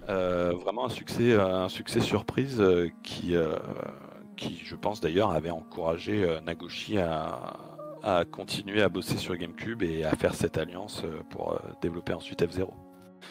Ah, le fameux, ça y est, le mot est lâché. C'est vrai que depuis tout à l'heure, tu vois, les, puis tout à l'heure, la colonne du chat est un peu genre, oui, on n'aurait pas, pas parlé d'un truc là quand même. c'est sûr. On en parle le moins possible, ma foi. C'est terrible. typiquement, le, le, le, jeu auquel on aimerait bien rejouer avec de l'émulation sur Switch, ce serait sympa. Mm-hmm. Euh, ou, tant qu'à faire un remaster HD avec, euh, avec un mode online, hein, ce, serait, serait pas mal euh, aussi. Ou, tant qu'à faire un nouvel épisode. Bon, non, non, ça c'est un autre sujet. Un autre sujet. C'est plus compliqué. c'est plus compliqué, évidemment. Bon, en tout cas, merci beaucoup Oscar euh, d'être passé ce matin pour parler un peu de GameCube. J'imagine que euh, j'imagine que euh, on a là que que tes premières observations alors que tu es en train de préparer tout ton feuilleton qui sera disponible sur Ludostreet. Donc tu vas publier la première partie aujourd'hui? Oui, si je si j'arrive à bien gérer les choses, ça devrait arriver aujourd'hui, dans le pire des cas demain, je pense. Oui, le but est absolument pas de te euh, mettre la pression, hein, doucement. Mais, mais bon, bah écoute, je me, je me mets la pression un peu. euh, Enfin, c'est- disons que c'est l'anniversaire qui me met la pression surtout, euh, donc euh, j'essaye au moins de respecter ça. Ouais, Et, ça marche. euh, et donc, euh, donc, euh, ouais, je, je fais le maximum pour que le premier euh, le premier chapitre sorte aujourd'hui. ouais. Eh ben en tout cas merci beaucoup et puis bah si jamais euh, à l'issue en tout cas de cette euh, de ce feuilleton euh, tu te dis que euh, ce serait l'occasion de revenir revenir nous en parler et du coup revenir mettre un coup de projecteur sur de, sur ton feuilleton d'article ce sera avec grand plaisir. Écoute, écoute, oui. Ou On peut faire comme Nintendo aussi- hein, un anniversaire ça peut durer un an. hein. Oui, c'est vrai. Mais puis Mhm. on, on- on peut aussi se donner rendez-vous dans deux mois pour parler de l'anniversaire d'une autre console, est la Xbox. Ah ah oui va aussi fêter ses 20 ans. ah bah ça tombe bien voilà encore un, encore une autre machine sur laquelle j'ai des connaissances dithyrambiques. Parfait cette affaire. Merci beaucoup en tout cas excellente journée à toi et euh, bon courage pour euh, pour le feuilleton. Merci et bah, bonne, euh, bonne fin d'émission. et Merci puis, euh, beaucoup. Bonne journée. À plus Oscar. Ah là là. Eh oui, forcément, hein, vous avez regardé tout ça, vous vous êtes dit, dis donc, pourquoi il n'y a pas d'Oshin the, the Giant? Pourquoi vous avez même pas parlé de Rock Squadron 2 On dit Rogue Leader. Euh, non, Rock Squadron 2, c'est dans certains territoires.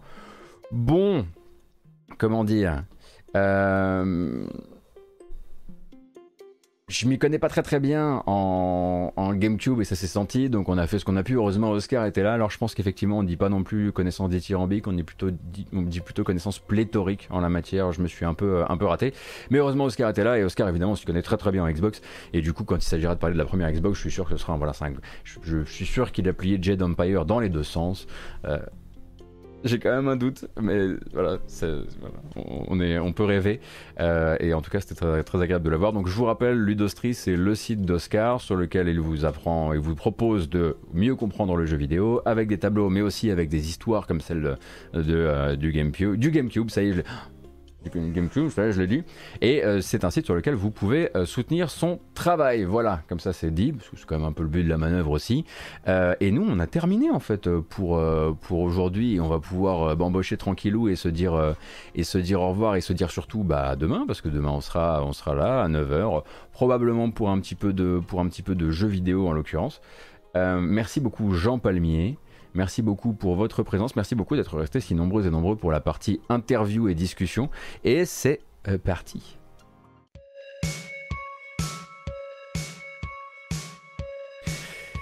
Comme d'habitude, hein, vous connaissez un peu l'histoire. La matinale jeu vidéo c'est terminé pour aujourd'hui. Elle sera de retour demain. Ce sera pas de l'actu, ce sera du jeu, mais celle-ci s'en va en version vidéo sur YouTube avec la version chapitrée qui va, bien, qui va bien. Elle va aussi sur les plateformes de podcast. Si vous voulez l'écouter en audio et rattraper les trailers plus tard, c'est possible sur Apple, Apple Podcast, Google Podcast, Podcast Addict, Spotify, quelques autres applications mobiles de podcast également. Vous cherchez la matinale jeu vidéo, c'est très simple.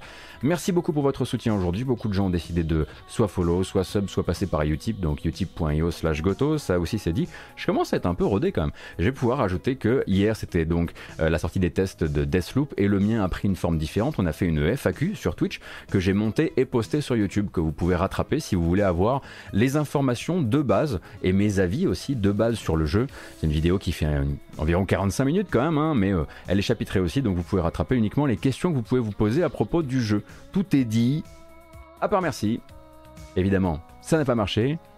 À part merci. La deuxième était la bonne. Prenez grand soin de vous, bonne journée et surtout bon courage parce qu'il n'est que 11h39. Hmm, C'est compliqué mais c'est vrai. A plus.